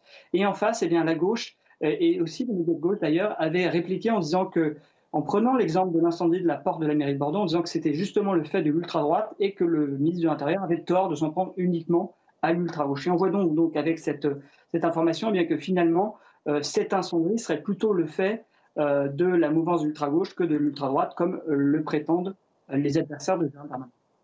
Frédéric Durand, on a vu euh, donc euh, cette euh, porte de la mairie de Bordeaux partiellement incendiée. Jeudi, on a vu la rotonde, la rotonde, cette célèbre brasserie parisienne où Emmanuel Macron avait fêté sa victoire au premier tour en, 2017. ce sont désormais des, symboles à chaque manifestation, j'allais dire, qui sont pris pour cible, et toujours de la part des mêmes personnes. Ah non, mais après qu'il y ait une, je dirais que l'extrême gauche bourgeoise goûte le saccage, ça m'étonne guère. Vous savez, ils sont un peu comme des, des, enfants gâtés qui cassent euh, leurs cadeaux parce qu'ils savent qu'ils vont en avoir d'autres. Et on le voit aussi dans les universités. Euh, où, enfin, moi, j'ai fait des dizaines et des dizaines de manifestations dans ma vie. Ça me serait jamais venu à l'esprit une seconde de jeter une boule de pétanque sur la tête d'un policier. Euh, voyez donc là que cette, cette, c'est à peu près la seule bourgeoisie qui ne soit pas allée dans le camp macronien, mais finalement, elle se met au service de Macron. Euh, d'une certaine manière parce que, sachant très bien que euh, ces images-là sont, euh, bouleversent les, les, gens ordinaires, j'allais dire, qui ne veulent pas de cette violence-là, qui veulent continuer de, de manifester parce qu'ils ont la conviction que cette réforme des, des retraites les pénalise, mais qui ne veulent pas de ces dérives-là. Donc ils sont, ils sont à la fois dangereux, isolés, ils sont aussi dans une perspective un peu nos futurs, c'est-à-dire qu'il n'y a, y a, pas de, il a pas de construction idéologique qui, viendraient remplacer euh, le système actuel. Dans leur tête, il s'agit de casser pour casser sans qu'on comprenne euh, très bien quel en est le sens et dans quelle mesure ils se mettent au service d'un mouvement qui est global et qui, lui, est populaire et qui est d'ailleurs très largement soutenu, malgré ces violences, en France par, euh, par les gens. donc voilà, moi, pour moi, ils se sont mis au service de Macron. Ils ont décidé de se mettre au service de Macron en étant violent, mais ils ne représentent qu'eux-mêmes. Migo oui, d'abord, il y a cette, violence absolument incroyable, euh, ce qu'on pourrait appeler le haineusement correct. C'est-à-dire qu'à partir du moment où vous faites croire, vous auto-intoxiquez en vous expliquant que euh, vous, vous empêchez d'abord euh, la planète de mourir et tous les êtres humains de mourir jeudi prochain parce que s'il y a réchauffement climatique, on va tous y passer, bah vous autorisez à toutes les violences et toutes les outrances. Deuxièmement, si vous vous figurez qu'en face de vous, les CRS CRSSS c'était un slogan un peu clin d'œil en 68. Les étudiants qui, qui, scandaient ça ne prenaient pas vraiment les CRS pour des SS, même si le discours marxiste de l'époque disait euh, le grand capital avait utilisé le fascisme, maintenant euh, il utilise la démocratie, mais enfin c'est pour garder l'argent. Euh, c'était un slogan second degré. Là aujourd'hui, ils sont persuadés, par exemple, que nous, nous sommes voilà, des, factieux, etc. Ils sont persuadés que les policiers, les gendarmes sont les défenseurs euh, d'un ordre raciste, vous voyez, avec ces histoires de violence systémique, pour reprendre les mots du président de la République. Euh, et donc, ils s'autorisent toutes les outrances et toutes les violences. C'est vraiment le phénomène du haineusement correct. Ce qui est intéressant aussi dans cette histoire, c'est qu'on se souvient, on a, on a la mémoire courte, mais euh, le président de la République a vraiment pu passer le cap du premier ou du second tour parce qu'il s'est appuyé d'une certaine façon. Une espèce d'alliance tacite avec l'écologie, mais aussi avec le discours de, M. Mélenchon, Mme Berger, Mme Borne, tout ce petit monde a dit euh, euh, le LFI fait partie de l'arc républicain. Ces gens-là défendent la démocratie contre le retour des heures les plus sombres. Or, que voit-on? On voit que M. Mélenchon et les gens de LFI ont un discours extrêmement ambigu à l'égard de ce déferlement de violence. Et enfin, troisième et dernier point, cette violence, elle est complètement, j'allais dire, c'est vraiment une passion triste, c'est vraiment une passion négative. Il ne s'agit pas de porter un projet de société alternative, il s'agit quasiment de casser et presque de casser sans espoir. J'entendais un Black Bloc qui disait oh, de toute façon, on n'arrivera ne, pas à renverser le capitalisme, mais on veut rendre un peu les coups. C'est un projet finalement assez triste. Hein. Bordeaux, justement, où les universités de la place de la Victoire ont été bloquées pendant deux semaines. Le coût des dégâts est considérable. Les images sont sidérantes. À notre établissement, l'université Montaigne a toujours euh, a été euh, débloquée. En tout cas, le, déblocage a été euh, voté récemment par les étudiants. Envoyez le reportage sur place avec Antoine Estève. À Bordeaux, ces images ont suscité beaucoup de réactions la semaine dernière. Une université dévastée, des salons, des bureaux saccagés par les manifestants qui ont occupé les lieux pendant une dizaine de jours. Le montant des réparations pourrait atteindre plus d'un million d'euros et les bâtiments devraient rester fermés jusqu'au mois de septembre prochain. Sur l'autre campus bordelais, l'université Montaigne est toujours occupée. Ici, des équipes de sécurité empêchent les manifestants de pénétrer dans les bâtiments. Les étudiants ont donc dressé des barricades devant les portes. Les murs sont couverts de slogans. Il y aura des travaux de peinture à prévoir. Le coût matériel, contrairement à ce qui a pu se passer en 2020 où on avait eu des dégâts dans un amphi, donc là ce n'est pas le cas. Ce sera un coût de, peinture sur les, tags. Après, le coût, il est vraiment là pour les étudiants euh, qui euh, sont euh, en panique parce qu'ils savent pas comment le semestre va, va finir. Ils ont le souvenir de la pandémie hein. et là, évidemment, ils voient poindre le même cauchemar pour ce semestre. Un semestre qu'il faudra valider par des examens. L'Assemblée générale des grévistes a voté le déblocage. Il aura lieu mercredi prochain. Le passage des épreuves du semestre va s'organiser dans l'urgence. L'occupation des locaux aura duré presque un mois, un mois sans cours. Pour les études, on a encore des contrôles pour valider nos yeux et après euh, on continue euh, tout seul. Moi par exemple je lis, euh, je vais dans les musées, après je suis en histoire. Certains étudiants auraient aimé poursuivre ce blocage.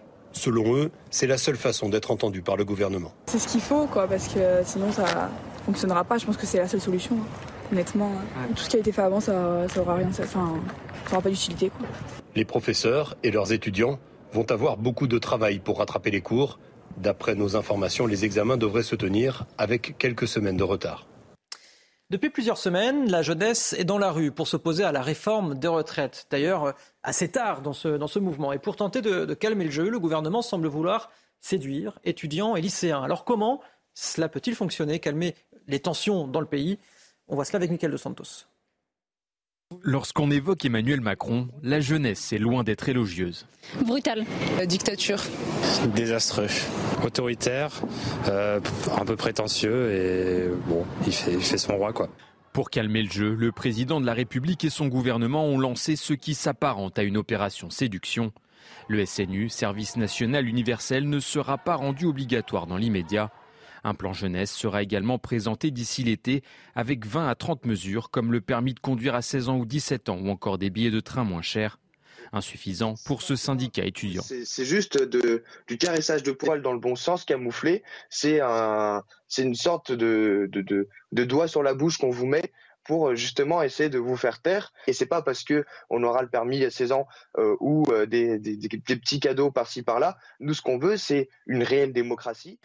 Depuis le début de l'année, le gouvernement a également multiplié les coups de pouce. 37 euros de plus par mois pour tous les boursiers ou encore le gel des loyers et des repas du Crous. Pas de quoi calmer la mobilisation des lycéens et des étudiants contre la réforme des retraites. La jeunesse, c'est comme un pot de dentifrice. Une fois qu'elle est sortie, c'est très difficile de la faire rentrer. Il y a déjà quelque chose qui pourrait servir à apaiser euh, le contexte social aujourd'hui, c'est recevoir les jeunes. Pour le moment, aucune réunion n'est prévue avec la jeunesse dans ce contexte de grogne sociale. Frédéric Durand, euh, Emmanuel Macron, en fait-il euh, assez? Bon, il a fait, il fait tout de, travers. Vous savez, Emmanuel Macron, en fait, si vous voulez gouverner un pays et lui donner un avenir, il vaudrait mieux avoir les jeunes avec soi parce que c'est eux qui représentent un peu l'avenir. Même si euh, une portion d'entre eux, on l'a vu tout à l'heure, cassait tout. Mais bon, dans son ensemble, la jeunesse, ça n'est pas ça. Or, Macron, c'est le, c'est le vote des, des, des vieux. C'est-à-dire qu'il incarne pas l'avenir. il incarne quelque chose de, de dépassé aujourd'hui, je pense. Et c'est pas ces petits cadeaux-là. Il était très lucide. D'ailleurs, les jeunes que vous avez fait parler, ils voient bien qu'on leur fait des petits cadeaux comme ça, incroyables, mais on, ça remplacera pas un projet d'avenir pour la jeunesse dans ce pays. Hum. Effectivement, ça ne sent pas la jeunesse, euh, c'est-à-dire euh, la suppression des APL, le confinement. Et là, le cadeau, ce qu'on présente comme un cadeau ou euh, une mesure de séduction des jeunes, c'est éviter de leur faire perdre 12 jours pour avaler des PowerPoint absolument affligeants sur le réchauffement climatique, le vivre ensemble, l'idéologie bisounours, vive l'Europe, etc. Bah oui, je pense que les, gens, les jeunes ont autre chose à faire. Vous savez, à l'époque, le service militaire, ça servait vraiment à apprendre à se défendre et à défendre son pays, ou la coopération, ça servait à aider des pays en voie de développement. Là, si c'est pour perdre 12 jours, en plus, ça va coûter 2 milliards d'euros, euh, c'est un cauchemar logistique. Donc je pense que non, oui, euh, Frédéric Durand a totalement raison. C'est, on est on est dans un projet qui s'articule autour de la réforme des retraites et de l'euthanasie ou des soins palliatifs pour tout le monde. Ça sent pas vraiment la jeunesse, non? La saison euh, estivale, pré-estivale du moins, est désormais lancée. Les restaurateurs attendent beaucoup, comme toujours, des prochaines vacances, notamment les, vacances d'été. Mais depuis la fin des restrictions liées à la crise sanitaire, les professionnels du secteur peinent à recruter. Il reste environ 200 000 postes à pourvoir euh, pour euh, la saison qui commence tout juste. Anthony Rambaud, bonjour. Vous êtes vice-président de l'UMI 35 Côte d'Emeraude. Merci d'être avec nous ce matin dans, la matinale week-end. face à quelles sont les difficultés que vous rencontrez pour pour euh, justement euh, euh, embaucher ce personnel saisonnier? Bonjour, alors les difficultés sont multiples. On rencontre plutôt des problèmes avec le logement qui pèsent lourd sur, sur l'emploi. C'est difficile de recruter parce qu'on vit souvent dans des zones touristiques à forte tension sur le logement et c'est difficile de trouver des logements pour nos collaborateurs. Et la mobilité aussi qui pèse lourd aussi sur, sur, sur, sont des vrais freins pour le recrutement. Y a-t-il des municipalités, des restaurateurs, des employeurs qui, qui proposent des, solutions justement pour pallier, euh, ce problème? Alors oui, nous sur la côte d'Emeraude, ça fait plus plus presque deux ans qu'on y travaille avec les municipalités pour trouver des solutions. Et via la région Bretagne, euh, qui a mis à disposition le lycée hôtelier à Dinard, l'internat du lycée hôtelier à Dinard, on a pu proposer l'année dernière 21 places de logement dans l'internat du lycée hôtelier pour la ville de Dinard. Et le projet va être conduit sur quatre ans l'année prochaine, à partir d'aujourd'hui, enfin à partir de cette année, pour monter jusqu'à 43 places. Euh, juste pour qu'on on se rende bien compte de euh, la problématique, s'il n'y a pas de saisonniers, comment ça se passerait pour les restaurateurs et pour les touristes, pour les vacanciers? Ben, S'il n'y a pas de saisonniers, c'est une vraie décroissance économique. Hein. Ça veut dire que des établissements ne vont pas ouvrir 7 euh, jours sur 7 ou vont fermer pendant 3 jours ou alors vont, utiliser, vont faire que le service du soir, par exemple, ou des hôtels qui vont tourner qu'à 75% de leur activité. Donc c'est un vrai paradoxe. Aujourd'hui, on n'a pas forcément besoin d'aller chercher euh, des clients. L'activité économique est plutôt bonne dans notre secteur. Mais par contre, effectivement, euh, c'est plus compliqué d'avoir ces équipes euh, qui sont prêtes. Quel est l'état d'esprit Alors, votre état d'esprit, l'état d'esprit des, restaurateurs, vous êtes plutôt confiant quant à l'été qui arrive? Alors on est confiant, on essaye en tout cas, on va essayer de trouver des solutions, on essaye d'adapter aussi euh, notre organisation au sein de nos entreprises pour être plus attractif. Euh, certains veulent supprimer la coupure, d'autres réduire au moins le nombre de coupures dans la semaine. Euh, on peut aussi donner des repos compensatoires s'il y a des coupures. Donc effectivement, on essaye de se rendre plus attractif pour pouvoir, pour pouvoir recruter plus facilement. Merci beaucoup, Anthony Rambaud, d'avoir été avec nous ce matin. Je vous souhaite un, bon week-end de Pâques, du coup. Merci, à vous. Il est 9h45. Elisa Lukavski, l'essentiel de l'actu.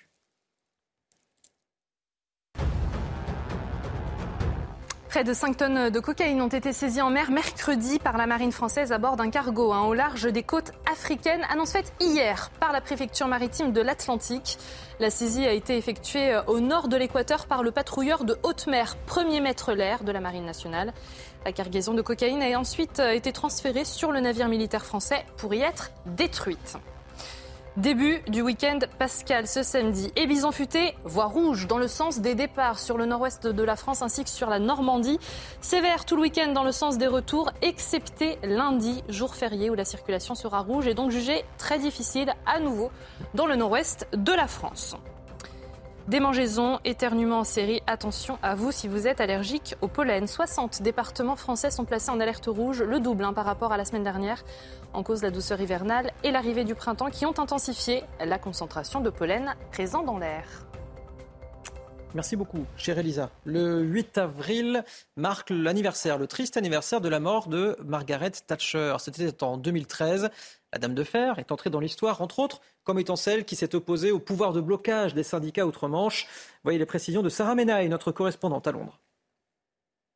Pas de commémoration particulière ici en, Grande-Bretagne ce week-end pour célébrer l'anniversaire de la mort de Margaret Thatcher en ce long week-end de Pâques où les Britanniques sont pour la plupart hein, tous réunis en famille. Margaret Thatcher qui aura marqué euh, la vie des Britanniques, qui aura changé aussi leur regard et leur appréhension du monde politique. C'était peut-être le personnage politique le plus important du XXe siècle ici en Grande-Bretagne, après évidemment Winston Churchill. À la tête du Parti conservateur, elle était arrivée au pouvoir en 1979. Depuis, seules deux femmes lui ont succédé au 10 Downing Street, Theresa May et puis évidemment l'éphémère Liz Truss.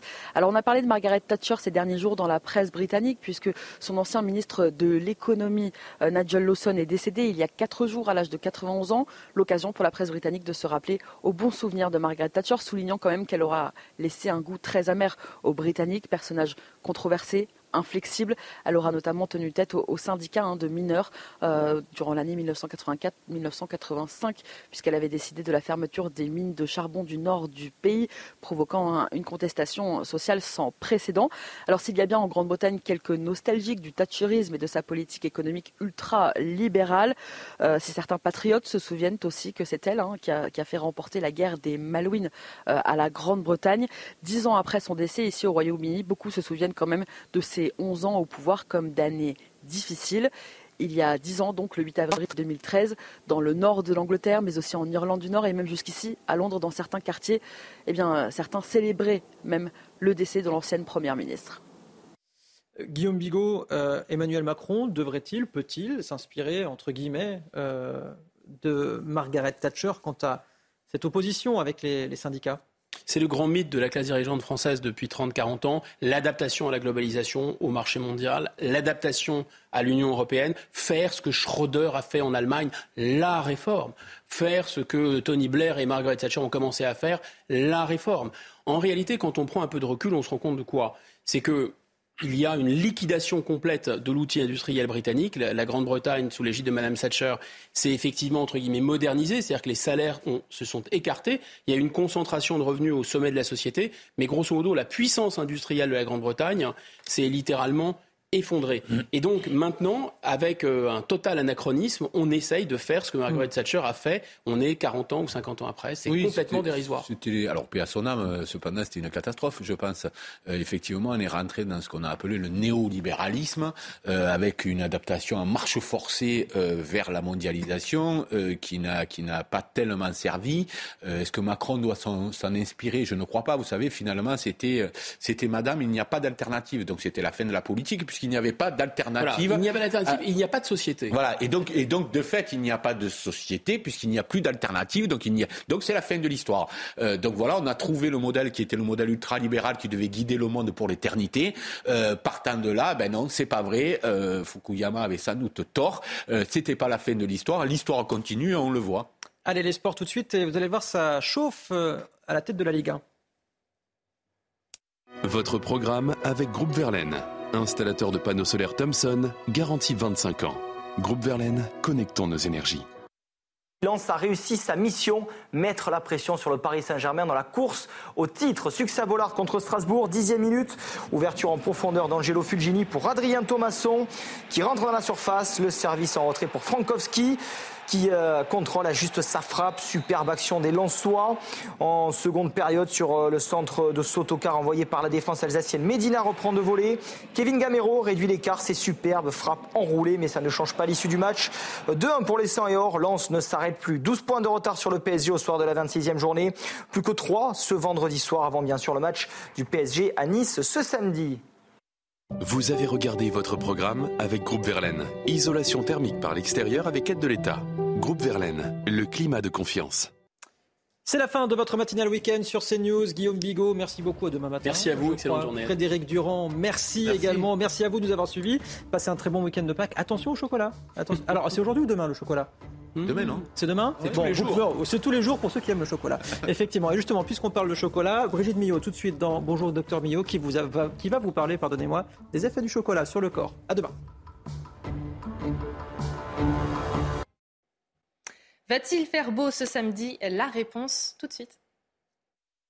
Votre programme avec les déménageurs bretons, des déménagements d'exception. On dit chapeau les bretons. Information sur déménageurs-bretons.fr.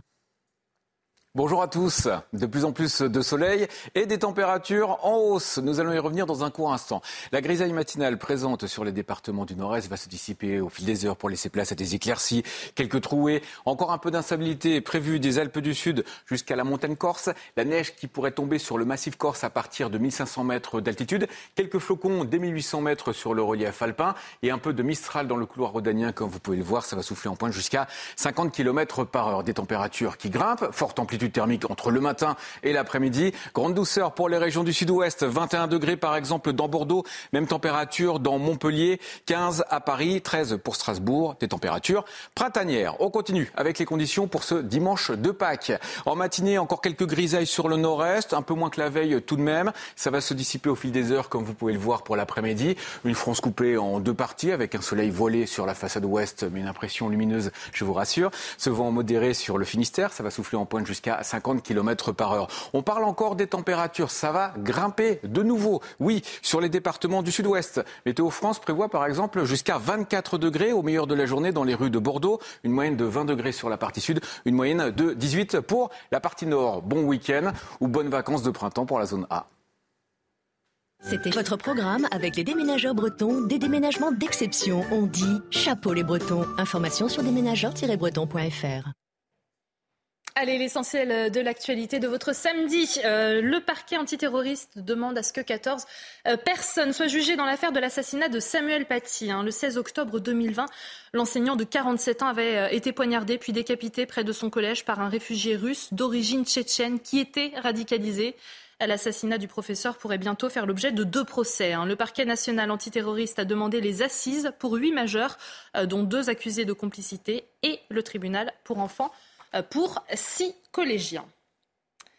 L'armée chinoise a lancé ce matin trois jours d'exercice militaire euh, dans le détroit de Taïwan sur fond de tensions avec l'île après une visite aux États-Unis euh, de la présidente Tsai Ing-wen.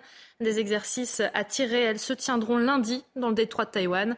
Taipei a estimé que ces manœuvres menacent, je cite, la stabilité et la sécurité dans la région Asie-Pacifique. La Chine voit avec mécontentement le rapprochement à l'œuvre ces dernières années entre les autorités taïwanaises et les États-Unis.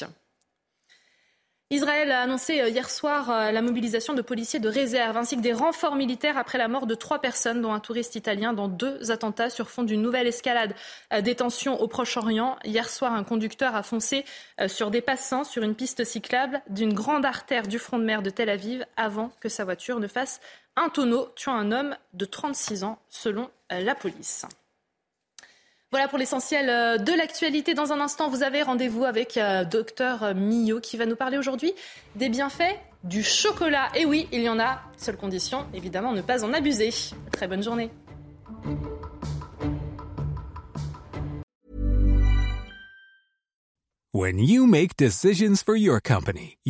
No-brainers. Mailing stamps.com no-brainer. It streamlines your processes to make your business more efficient, which makes you less busy. Mail checks, invoices, legal documents, and everything you need to keep your business running with Stamps.com. Seamlessly connect with every major marketplace and shopping cart. Schedule package pickups and see your cheapest and fastest shipping options from different carriers. With rates up to 89% off USPS and UPS rates. And with the Stamps.com mobile app you can take care of mailing and shipping wherever you are. Make the same no-brainer decision as over 1 million other businesses with stamps.com. Sign up with code program for a 4-week trial plus free postage and a free digital scale. No long-term commitments or contracts. That's stamps.com. Code program.